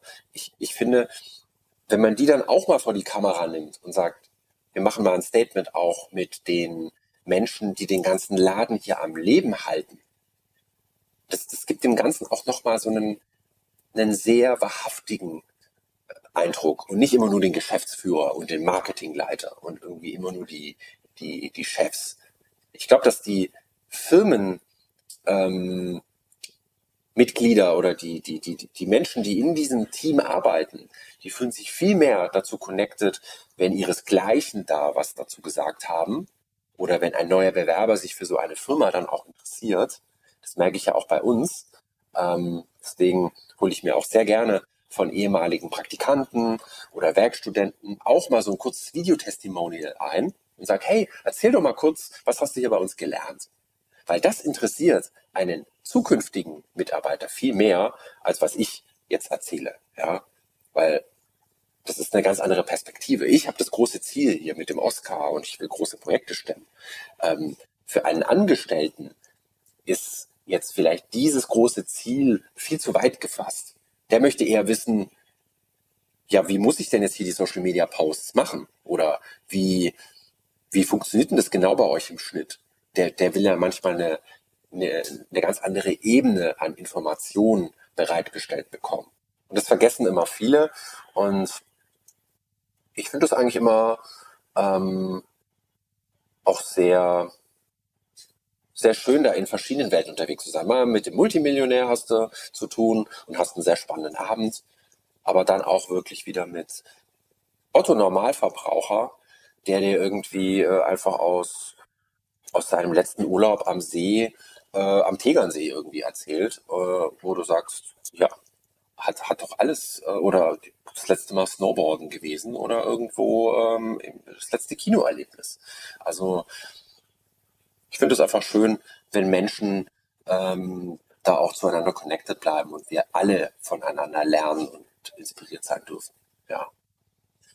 Und uns nicht irgendwann, dass wir nicht die Bodenhaftung verlieren. Ja. Kann mir, glaube ich, eh nicht passieren, weil ich bin Stier von Sternzeichen.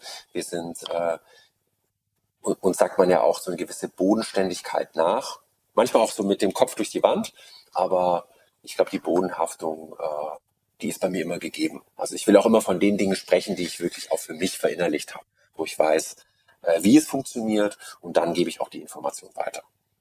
Das merkt man ja auch bei deinem Buch, also das, was du wirklich erlebt, das, was du da weitergibst. Also für, für die Leute, äh, die sich das Buch auf jeden Fall ähm, durchlesen möchten, das merkt man wirklich auch bei deinem Schreibstil.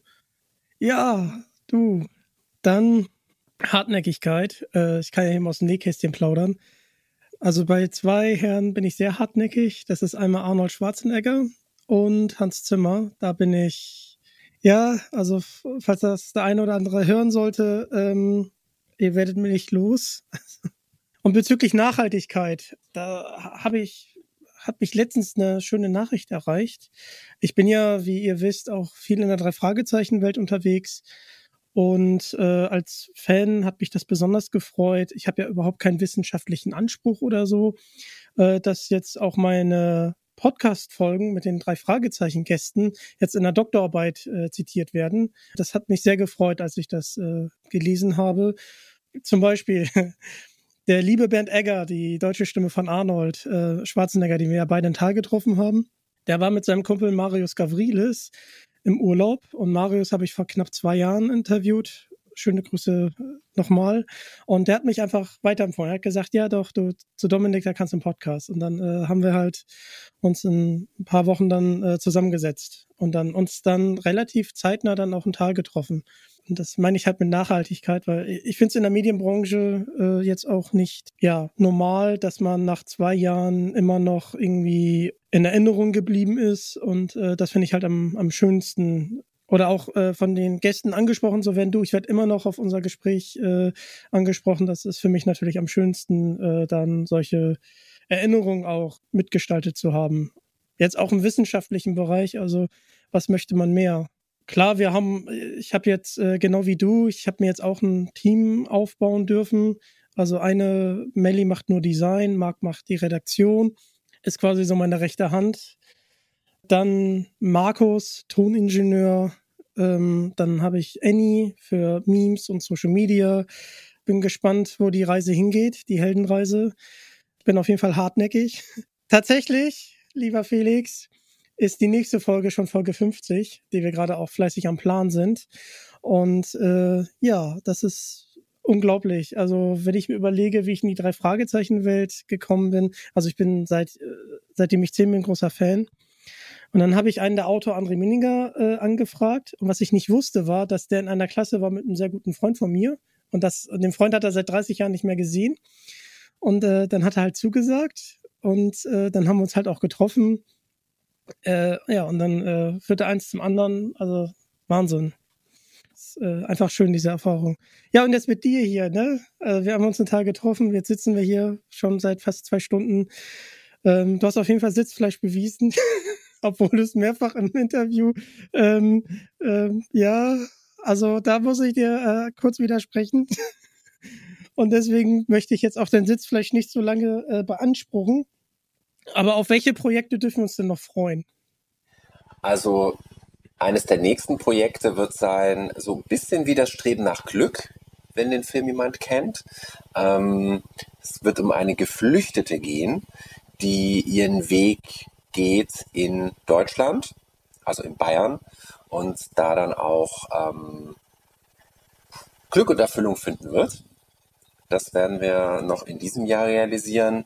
Dann gibt es einen äh, weiteren Spielfilm, der so ein bisschen in die Welt äh, wie Million Dollar Baby und Rocky abtauchen wird. Weil mich hat aus Million Dollar Baby äh, tatsächlich ein Satz der lässt mich schon seit vielen, vielen Jahren nicht los. Und das ist der Moment, als sie am Ende zu Clint Eastwood sagt, ich hatte alles, was ich wollte.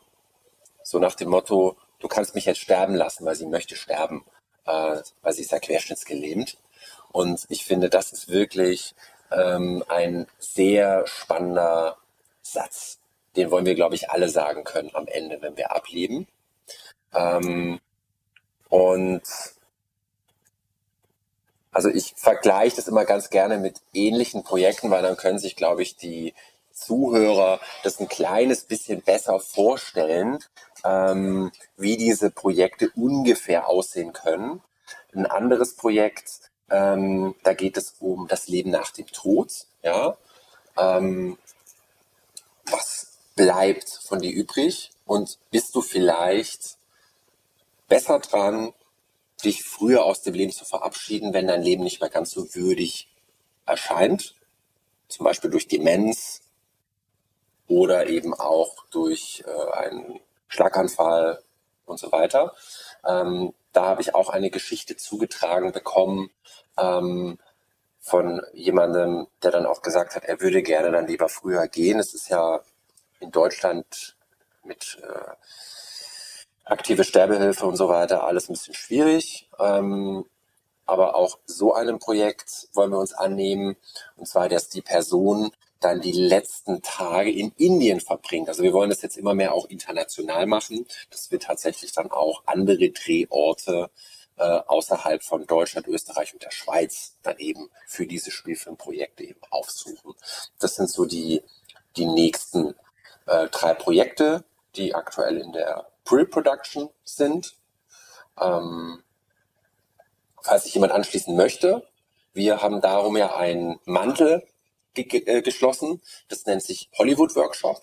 Das heißt, bei uns kann man auch Teil werden von diesen Spielfilmproduktionen. Entweder hinter der Kamera, dann lernt man von Regie, Drehbucherstellung, Kameraführung, Schnitt und Postproduktion eben diese Sachen mit, natürlich auch äh, Ton, Licht und so weiter. Oder vor der Kamera ähm, eben als Schauspieler oder als Komparse und so weiter. Also wer sich da angesprochen fühlt, gerne einfach mal melden. Ähm, da haben wir die Leute in der Regel eine Woche dann mit dabei als Teilnehmende, damit wir da auch ein bisschen ähm, mehr zusammenwachsen, weil es ist bei so einem Spielfilm natürlich wichtiger. Ähm, wer mal ein bisschen kürzer reinschnuppern will, äh, wir haben auch alle zwei Monate unsere Filmmaking Masterclass, die geht immer über zwei Tage. In der Regel Samstag, Sonntags. Und da kriegt man dann auch sehr viel Input zu Social Media, wie macht man Reels, wie macht man so ein Recruiting oder ein Unternehmensfilm und kriegt da auch wieder sehr viel Praxis geboten. Also mir ist es immer wichtig, dass die Leute wirklich ähm, so mehr Hilfe zur Selbsthilfe bekommen und dass man auch vor allem ähm, so diese Freude am Tun, am Experimentieren, äh, gemeinsam was Größeres erreichen. Darum geht's doch am Ende des Tages. Und ja, freue mich auch einfach immer meine Leidenschaft mit anderen eben zu teilen. Ja, das sind auch schöne, schöne Schlussworte. Ja, bei mir, wie gesagt, äh, das, was ich auf jeden Fall ankündigen kann, ist Folge 50. Und natürlich äh, sind schon weitere ähm, Termine für weitere Interviewgäste. Zu anderen Projekten kann ich leider noch nicht so viel sagen. Das erfahrt ihr dann aber, sobald es ähm, ja, spruchreif ist. Und ähm, ich verlinke natürlich alles von dir, lieber Felix. Deine Webseite, wo ihr nochmal alles findet, was er angesprochen hat, Social Media. Damit würde ich sagen, drücken wir dir natürlich ganz kräftig die Daumen, dass du für 2027 dir den Oscar holst. Dann äh, würde ich in dem, also in vier Jahren dann sagen wollen, ich hatte dich auch vorher schon interviewt. Sehr gut. Seht ihr Leute, so einfach hat man ein Interview für 2027 äh, ge sich geklärt. Jedenfalls, ihr wollt noch mehr von Digitalk hören, dann schaltet nächstes Mal gerne wieder ein. Und folgt mir auf Social Media, folgt dem lieben Felix, äh, schaut euch die Projekte an und falls ihr euch wirklich angesprochen fühlt, dann meldet euch bei Felix. Und ja, Link ist in der Beschreibung. Das ist der Weg. Danke, dass ihr Teil davon seid und damit bin ich raus. Ciao. Macht's gut. Ich wünsche euch alles, alles Liebe, auch für eure ganz persönliche Heldenreise. Greift an, vertraut auf euer Herz, auf eure Intuition und macht auch ein Meisterwerk aus eurem Leben. Es lohnt sich. Alles Liebe für die Zukunft. Bis bald.